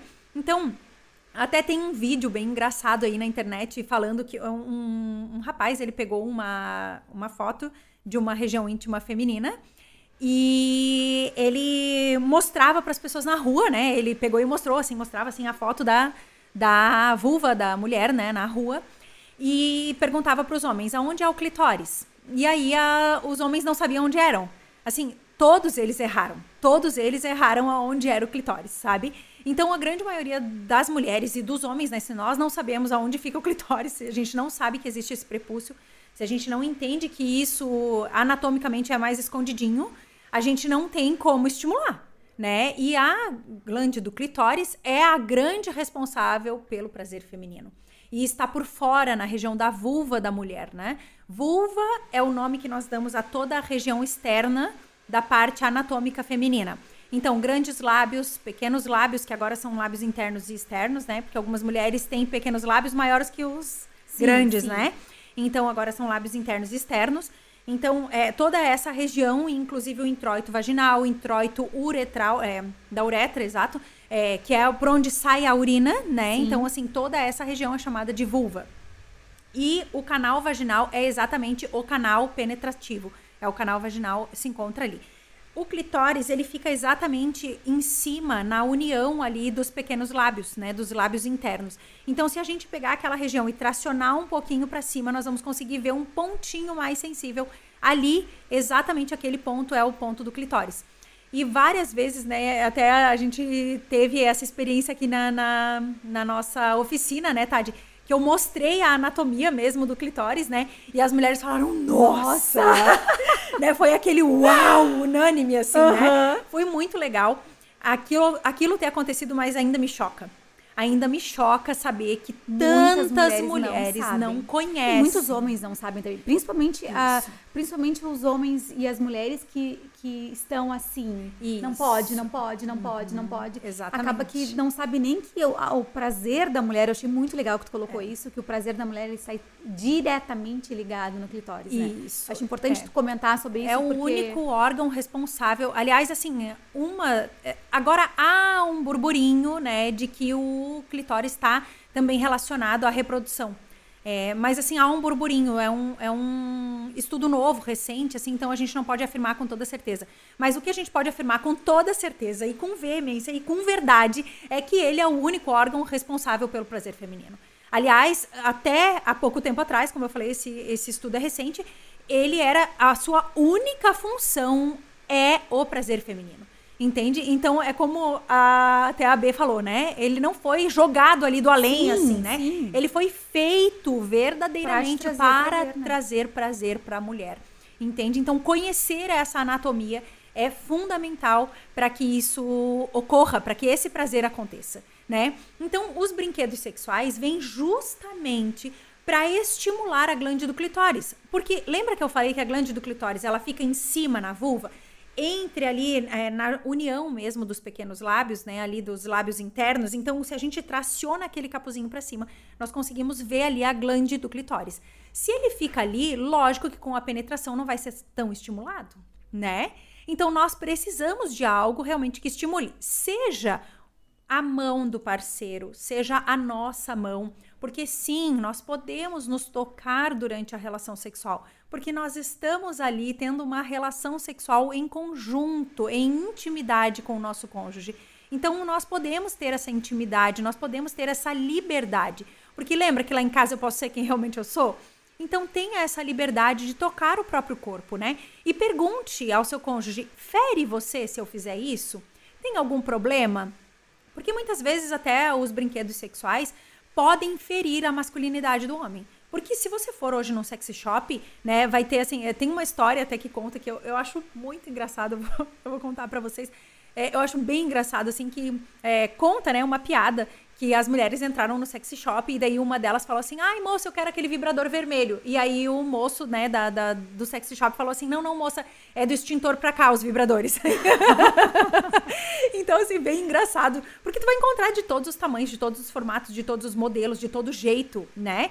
E eu acho importante nós também termos o discernimento disso. Sim. né? Porque um pênis realístico pode ferir a masculinidade do homem. Então, conversar sobre isso. Pode ser que alguém não encontre problema nisso, mas pode ser que sim.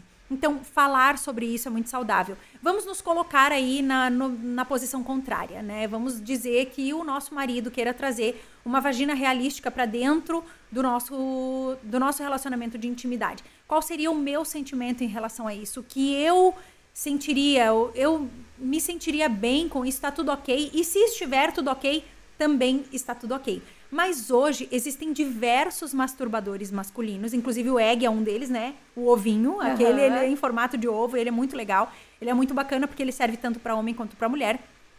Ele imita, né, verdadeiramente um masturbador é, masculino realístico, digamos assim, falando de vagina, né, de canal vaginal e vulva mas ele não é agressivo aos olhos. Ele não é agressivo, entende? Então, eu acho que esse discernimento nós temos que ter, eu acho bem legal isso.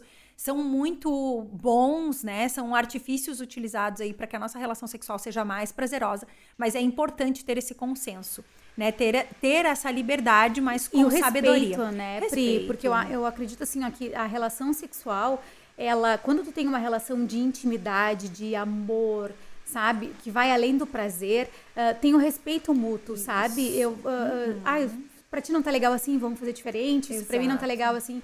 E isso só é construído, entende? Isso. Não é uma coisa assim que vai ser assim. Não, uhum. é construído. E como que é construído? No amor.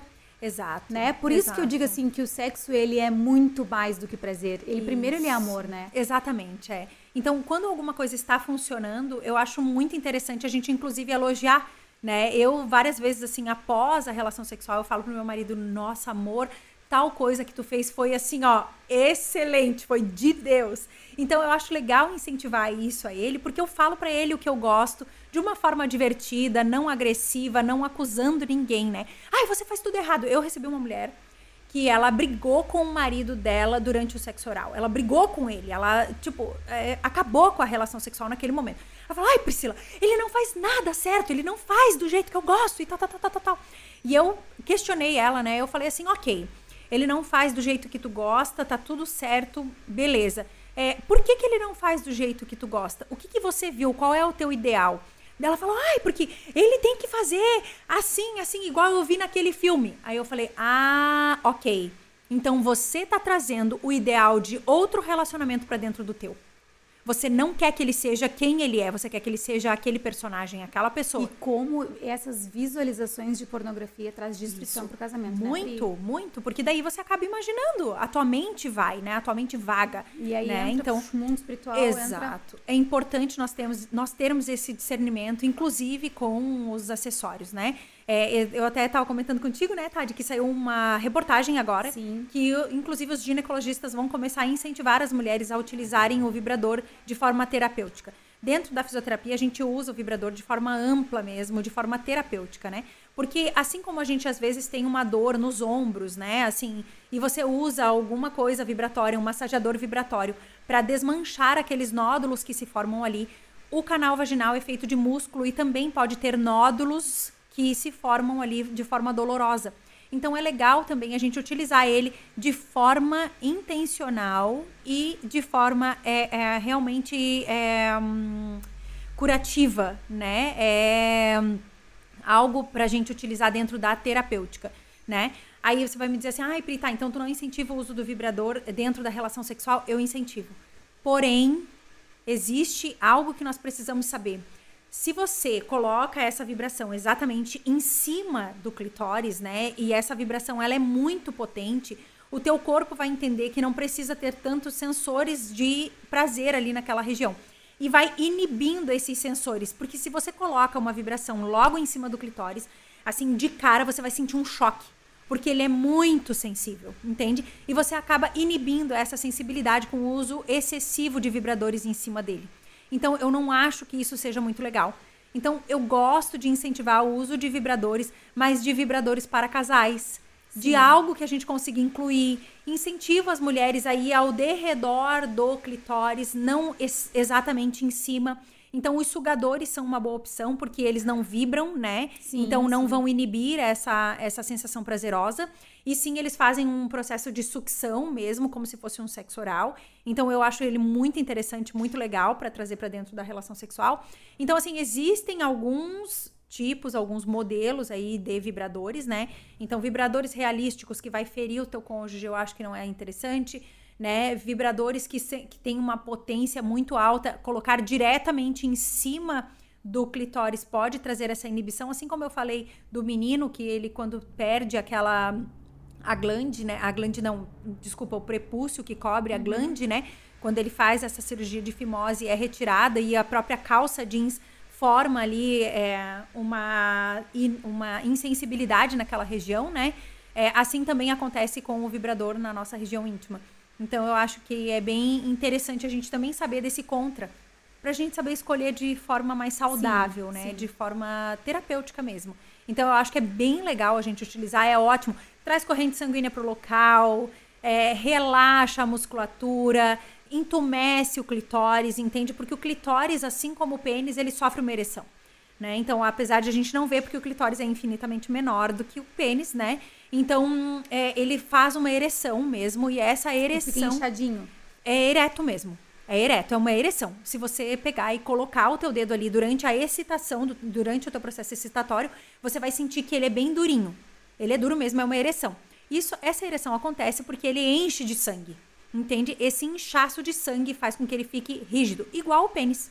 Igual, comparativamente, nós podemos dizer que é igual. Então, é, é esse entumecimento do, do clitóris que faz com que a gente tenha mais prazer. Então, quanto mais sangue nós conseguimos segurar dentro do clitóris, né, maior vai ser a sensação prazerosa. E o vibrador faz isso. Traz corrente sanguínea para esse local. Quando a gente pega um vibrador, né, naturalmente, e coloca na mão assim e vai passando, daqui a pouco não dá coceira ali, porque ali naquele local onde você está fazendo a vibração enche de sangue. A corrente sanguínea é aumentada naquele local, os vasos sanguíneos são aumentados, dilatados, porque esquenta aquela região. Entende? Então é interessante a gente utilizar nessa questão aí sexual por conta disso. Entumece mais o clitóris e a nossa sensação prazerosa é muito maior, a nossa sensibilidade naquela região é muito maior. É, e faz diferença, né? Faz toda a diferença. Ô, Pri, deixa eu te falar uma coisa. Eu achei muito legal também a forma como tu coloca o sexo anal. Porque tu fala Sim. sobre a fisiologia, né? Isso. Sobre como machuca, como é como isso é prejudicial para a mulher, para a saúde da mulher. Exato. E eu queria que tu falasse um pouquinho sobre isso, porque assim, não condenando quem pratica, né? Isso. Porque a gente, a gente entende, né? Peso, né? É que uhum. isso é entre o casal e tem que entrar em comum acordo. Isso. Até que eu queria ler que na, na, Bíblia fala em 1 Coríntios 7, de 3 a 5, é, que o marido deve se satisfazer as necessidades conjugais de sua esposa e a esposa deve fazer o mesmo por seu marido, né?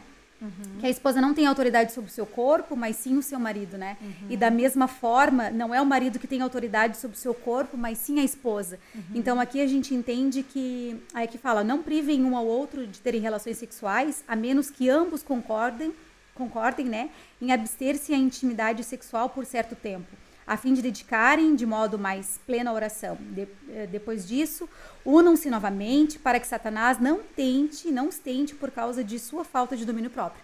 Que entra aquela questão de é importante a gente ter essa conexão, é importante a gente ter essa, esse prazer um com o outro, porque Exato. a nossa carne, né, em algum momento, necessita disso para que a gente não venha abrir brechas, né, para que Satanás entre nesse relacionamento com pornografia, com adultério, enfim.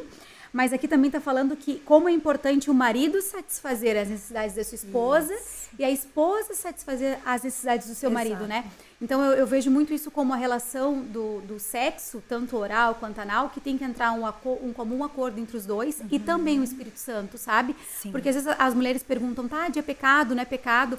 É, a gente já falou sobre isso, então, tipo assim, na Bíblia não tem nada que diga diretamente, né? Uhum. Que sim nem que não. Porém, nós entendemos que isso fisiologicamente prejudica, né? Uhum. Então, assim, é uma questão de, de da pessoa não passar para nós o peso da decisão dela na relação sexual dela, mas isso, isso. tem que ser em comum acordo entre o marido e a mulher isso. e com o Espírito Santo que faz parte daquela, daquela relação é. sexual, né? Exatamente. Na verdade, assim, fisiologicamente, explicando de uma forma bem clara, né? Nós temos o esfíncter anal interno, E esse esfíncter anal interno, ele é comandado pelo sistema nervoso central, ou seja, nós não temos autonomia sobre esse esfíncter anal. É, quando as fezes descem do processo sigmoide, né, da, da, da área sigmoide ali do intestino, quando as fezes descem e encontram o esfíncter anal interno, a linha pectínea, que é essa região, é, elas fazem uma pressão nessa região e essa pressão faz uma pressão no nosso assoalho pélvico, que é essa musculatura íntima, né? Essa pressão, ela manda a informação via sistema nervoso central que está na hora de você evacuar e esse esfíncter anal interno ele é aberto de forma involuntária. Aí você, de forma voluntária, pode abrir o esfíncter anal externo, né, que é o ânus, e evacuar, de fato. Agora, se você decidir por alguma circunstância, sei lá, algum momento, ah, eu tô na rua, não vou evacuar agora, você vai mandar uma mensagem pro teu corpo contraindo a tua musculatura do assoalho pélvico, dizendo, não, não é hora de evacuar, eu não tenho onde ir, eu não posso fazer agora, Sim. enfim.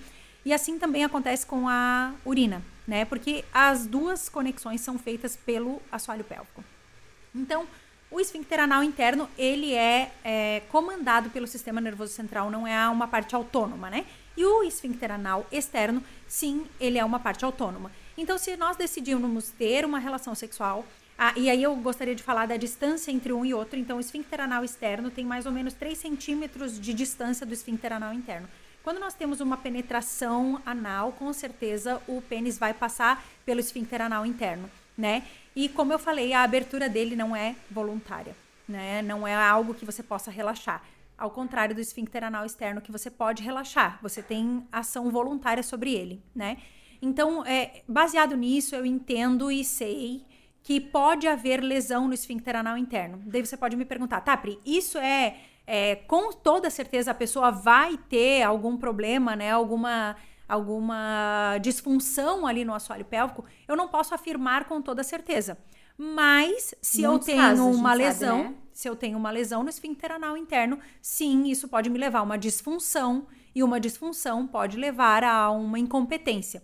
E aí você pode ter uma perda fecal, uma perda de flatos, entende? Então assim, pode gerar algum desconforto. Ah, Pri, se eu fiz lá, sei lá, uma vez na minha vida, posso ter isso? Não né? Não, não quer dizer que você vai ter. Agora, se isso é uma frequente na tua vida, seria interessante procurar um coloprocto, fazer aí uma avaliação, né? Como tu falou. A gente não traz peso sobre aquilo que não tem. Então, biblicamente, não é pecado, não há nada que diga que não é pecado.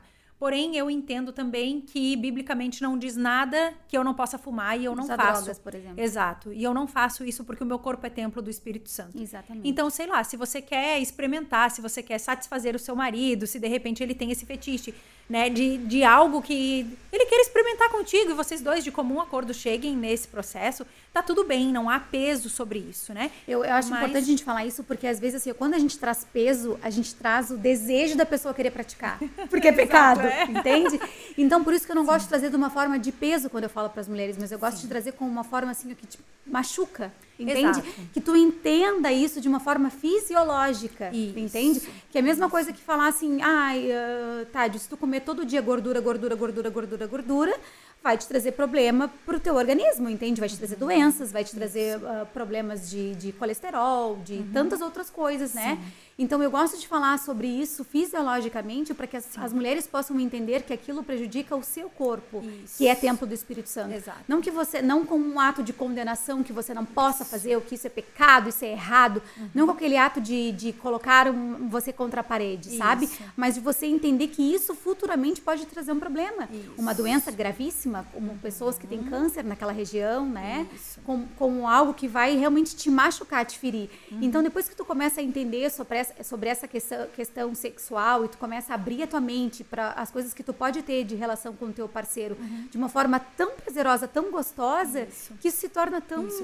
E entender também, né, Tade, é, eu também, eu concordo contigo, né? Mas assim, entender também o motivo que nos leva a querer ter aquilo, né? É uma perversidade, né? É algo pornográfico ou não? É uma curiosidade mesmo dos dois e vamos lá, estamos A raiz disso, né? Exato. Por que isso está vindo? Exato. Qual é a raiz? Exatamente. Será que isso está vindo com uma forma de santidade? Isso. está vindo com uma forma de presença de Deus no meu casamento? Ou está vindo Exato. com uma forma de abrir a porta para manter a pornografia? Exato. Ou para trazer a pornografia? Isso. Que é isso que eu acho que é muito importante. Exatamente. Né? Então, é, eu acho que essa base é muito importante, a gente ter esse discernimento, sabe? De entendermos mesmo qual é o objetivo disso né? Qual é o intuito disso? Agora, ai, sei lá, estamos aqui, queremos, é, somos dois adultos, queremos nos descobrir e tal, vamos juntos, né? Eu acho que é bacana, eu acho que é legal, é um entendimento do casal. Agora, assim, ai, não, eu quero fazer isso porque todos os meus amigos já fizeram, a pornografia me ensinou e a minha raiz é essa, eu quero isso. Aí eu acho que perde um pouco precisa da intenção. Né? Precisa, precisa, precisa porque, ter Porque esse... você tá abrindo uma porta para é. futuramente uma Exato. ferida bem grande no teu casamento. Exatamente, exatamente. Por isso que e às vezes você importante- até machuca aquela pessoa não fisicamente somente, mas emocionalmente. Então, quando você tem uma relação sexual baseada na pornografia, lembra que eu falei que é violento? Então, essa violência, ela se dá através de atitudes, de atos, de palavras, né, de até de mãos, de forma de pegar e tudo mais. Então, eu acho que que tem que ter, né, um entendimento assim real disso, o que está no meu coração, né? Qual é a base disso, né? Exato. Por que isso? Qual é a base? É isso. Então eu acho isso? que isso justifica. Ah, queremos só nos descobrir e vamos lá e, né, queremos ter essa intimidade, essa experiência e tudo mais. Eu acho bacana, eu acho legal. Não há nada que te condene em relação a isso, não há nada que vá ferir você em relação a isso. Agora, eu, eu costumo dizer que isso é o fast food, né? Então, assim, nós temos que ter uma vida saudável para nós não termos, sei lá, uma gordura excessiva, né? Um colesterol Exatamente. alto, algo assim. Mas isso não nos impede de ir no McDonald's comer um, fast food, né? Isso não nos impede de comer um hambúrguer de vez em quando. Isso não nos impede, né? Mas eu sei que aquilo não me é saudável. Então, Exatamente. tudo me é lícito, mas, Mas nem, nem tudo, tudo me me convém. convém. Então, eu acho que isso é importante. Esse, é, é essa reflexão mesmo, assim. Realmente eu quero isso ou eu estou fazendo isso para agradar? Realmente eu entendo que isso é legal, eu quero tentar, eu quero testar, eu quero estar junto, estamos de comum acordo, ou estou fazendo para agradar o outro? Eu acho que cabe também essa reflexão. Né? Porque muitas mulheres também são pressionadas a fazerem isso, né? Eu tô falando das mulheres porque Sim, são as sim, pessoas às sim, quais sim. eu tenho contato, né? Eu não sei qual é a realidade dos homens, mas é, eu tenho contato com as mulheres e elas queixam isso, né? Então eu acho interessante porque daí nessa comunicação a gente pode até entender qual é a raiz da situação, qual é o negócio, né? da onde vem.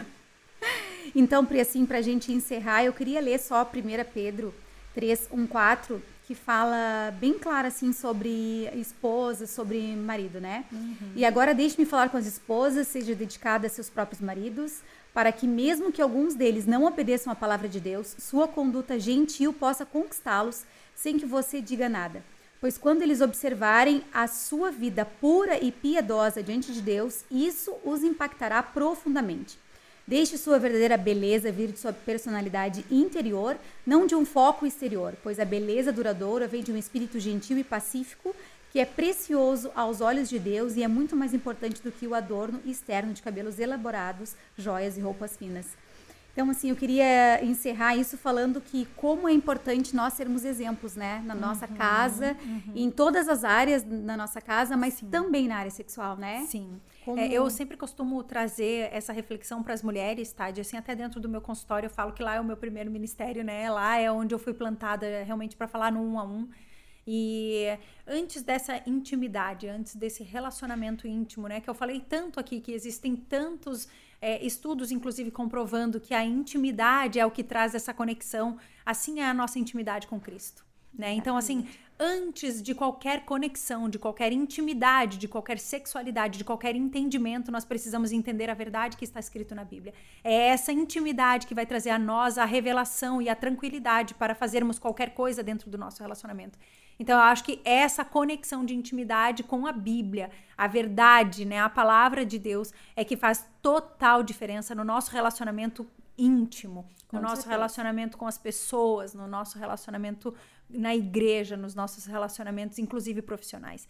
Então, antes de qualquer relacionamento de intimidade, seja íntimo de Jesus, seja íntimo de Deus, seja íntimo da palavra, de- da palavra dele, né? E com certeza o Espírito Santo traz- trará clareza, trará a paz, porque tudo aquilo que vem de Deus traz paz, não traz condenação, não traz jugo, não traz peso.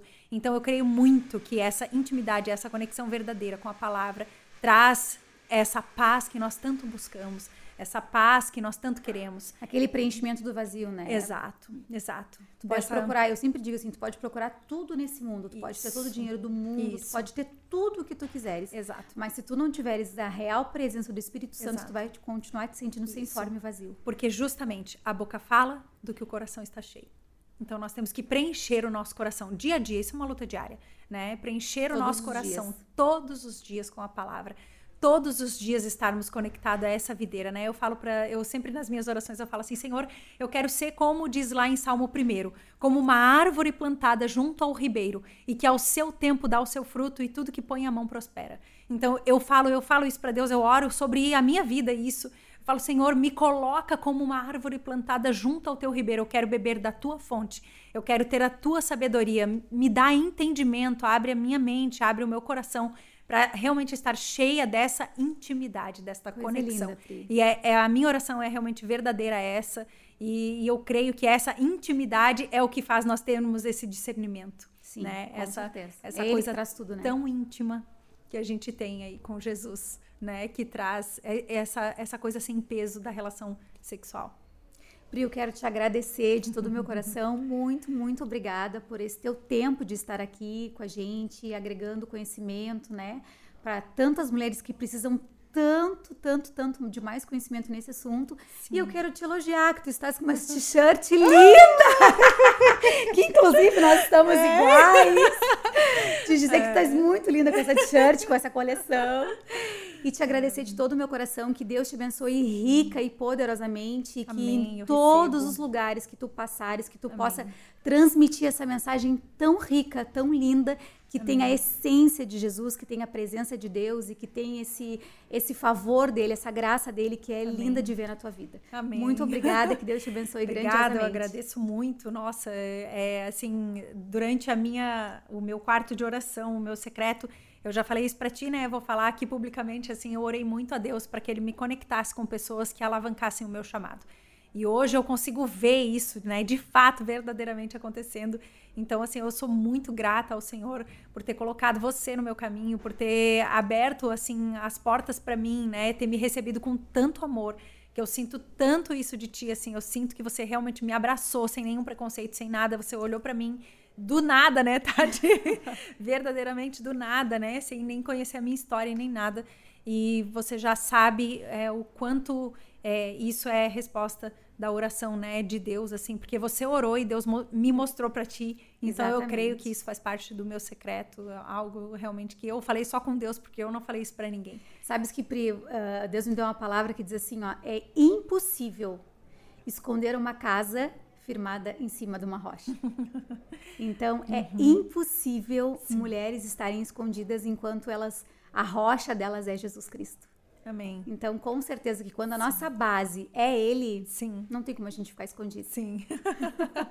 que eu te abençoo é. com essa palavra também. Amém. Mulherada, então espero vocês na próxima semana, no próximo episódio. E eu tenho certeza que será muito, muito, muito especial. Beijos. Que Deus te abençoe.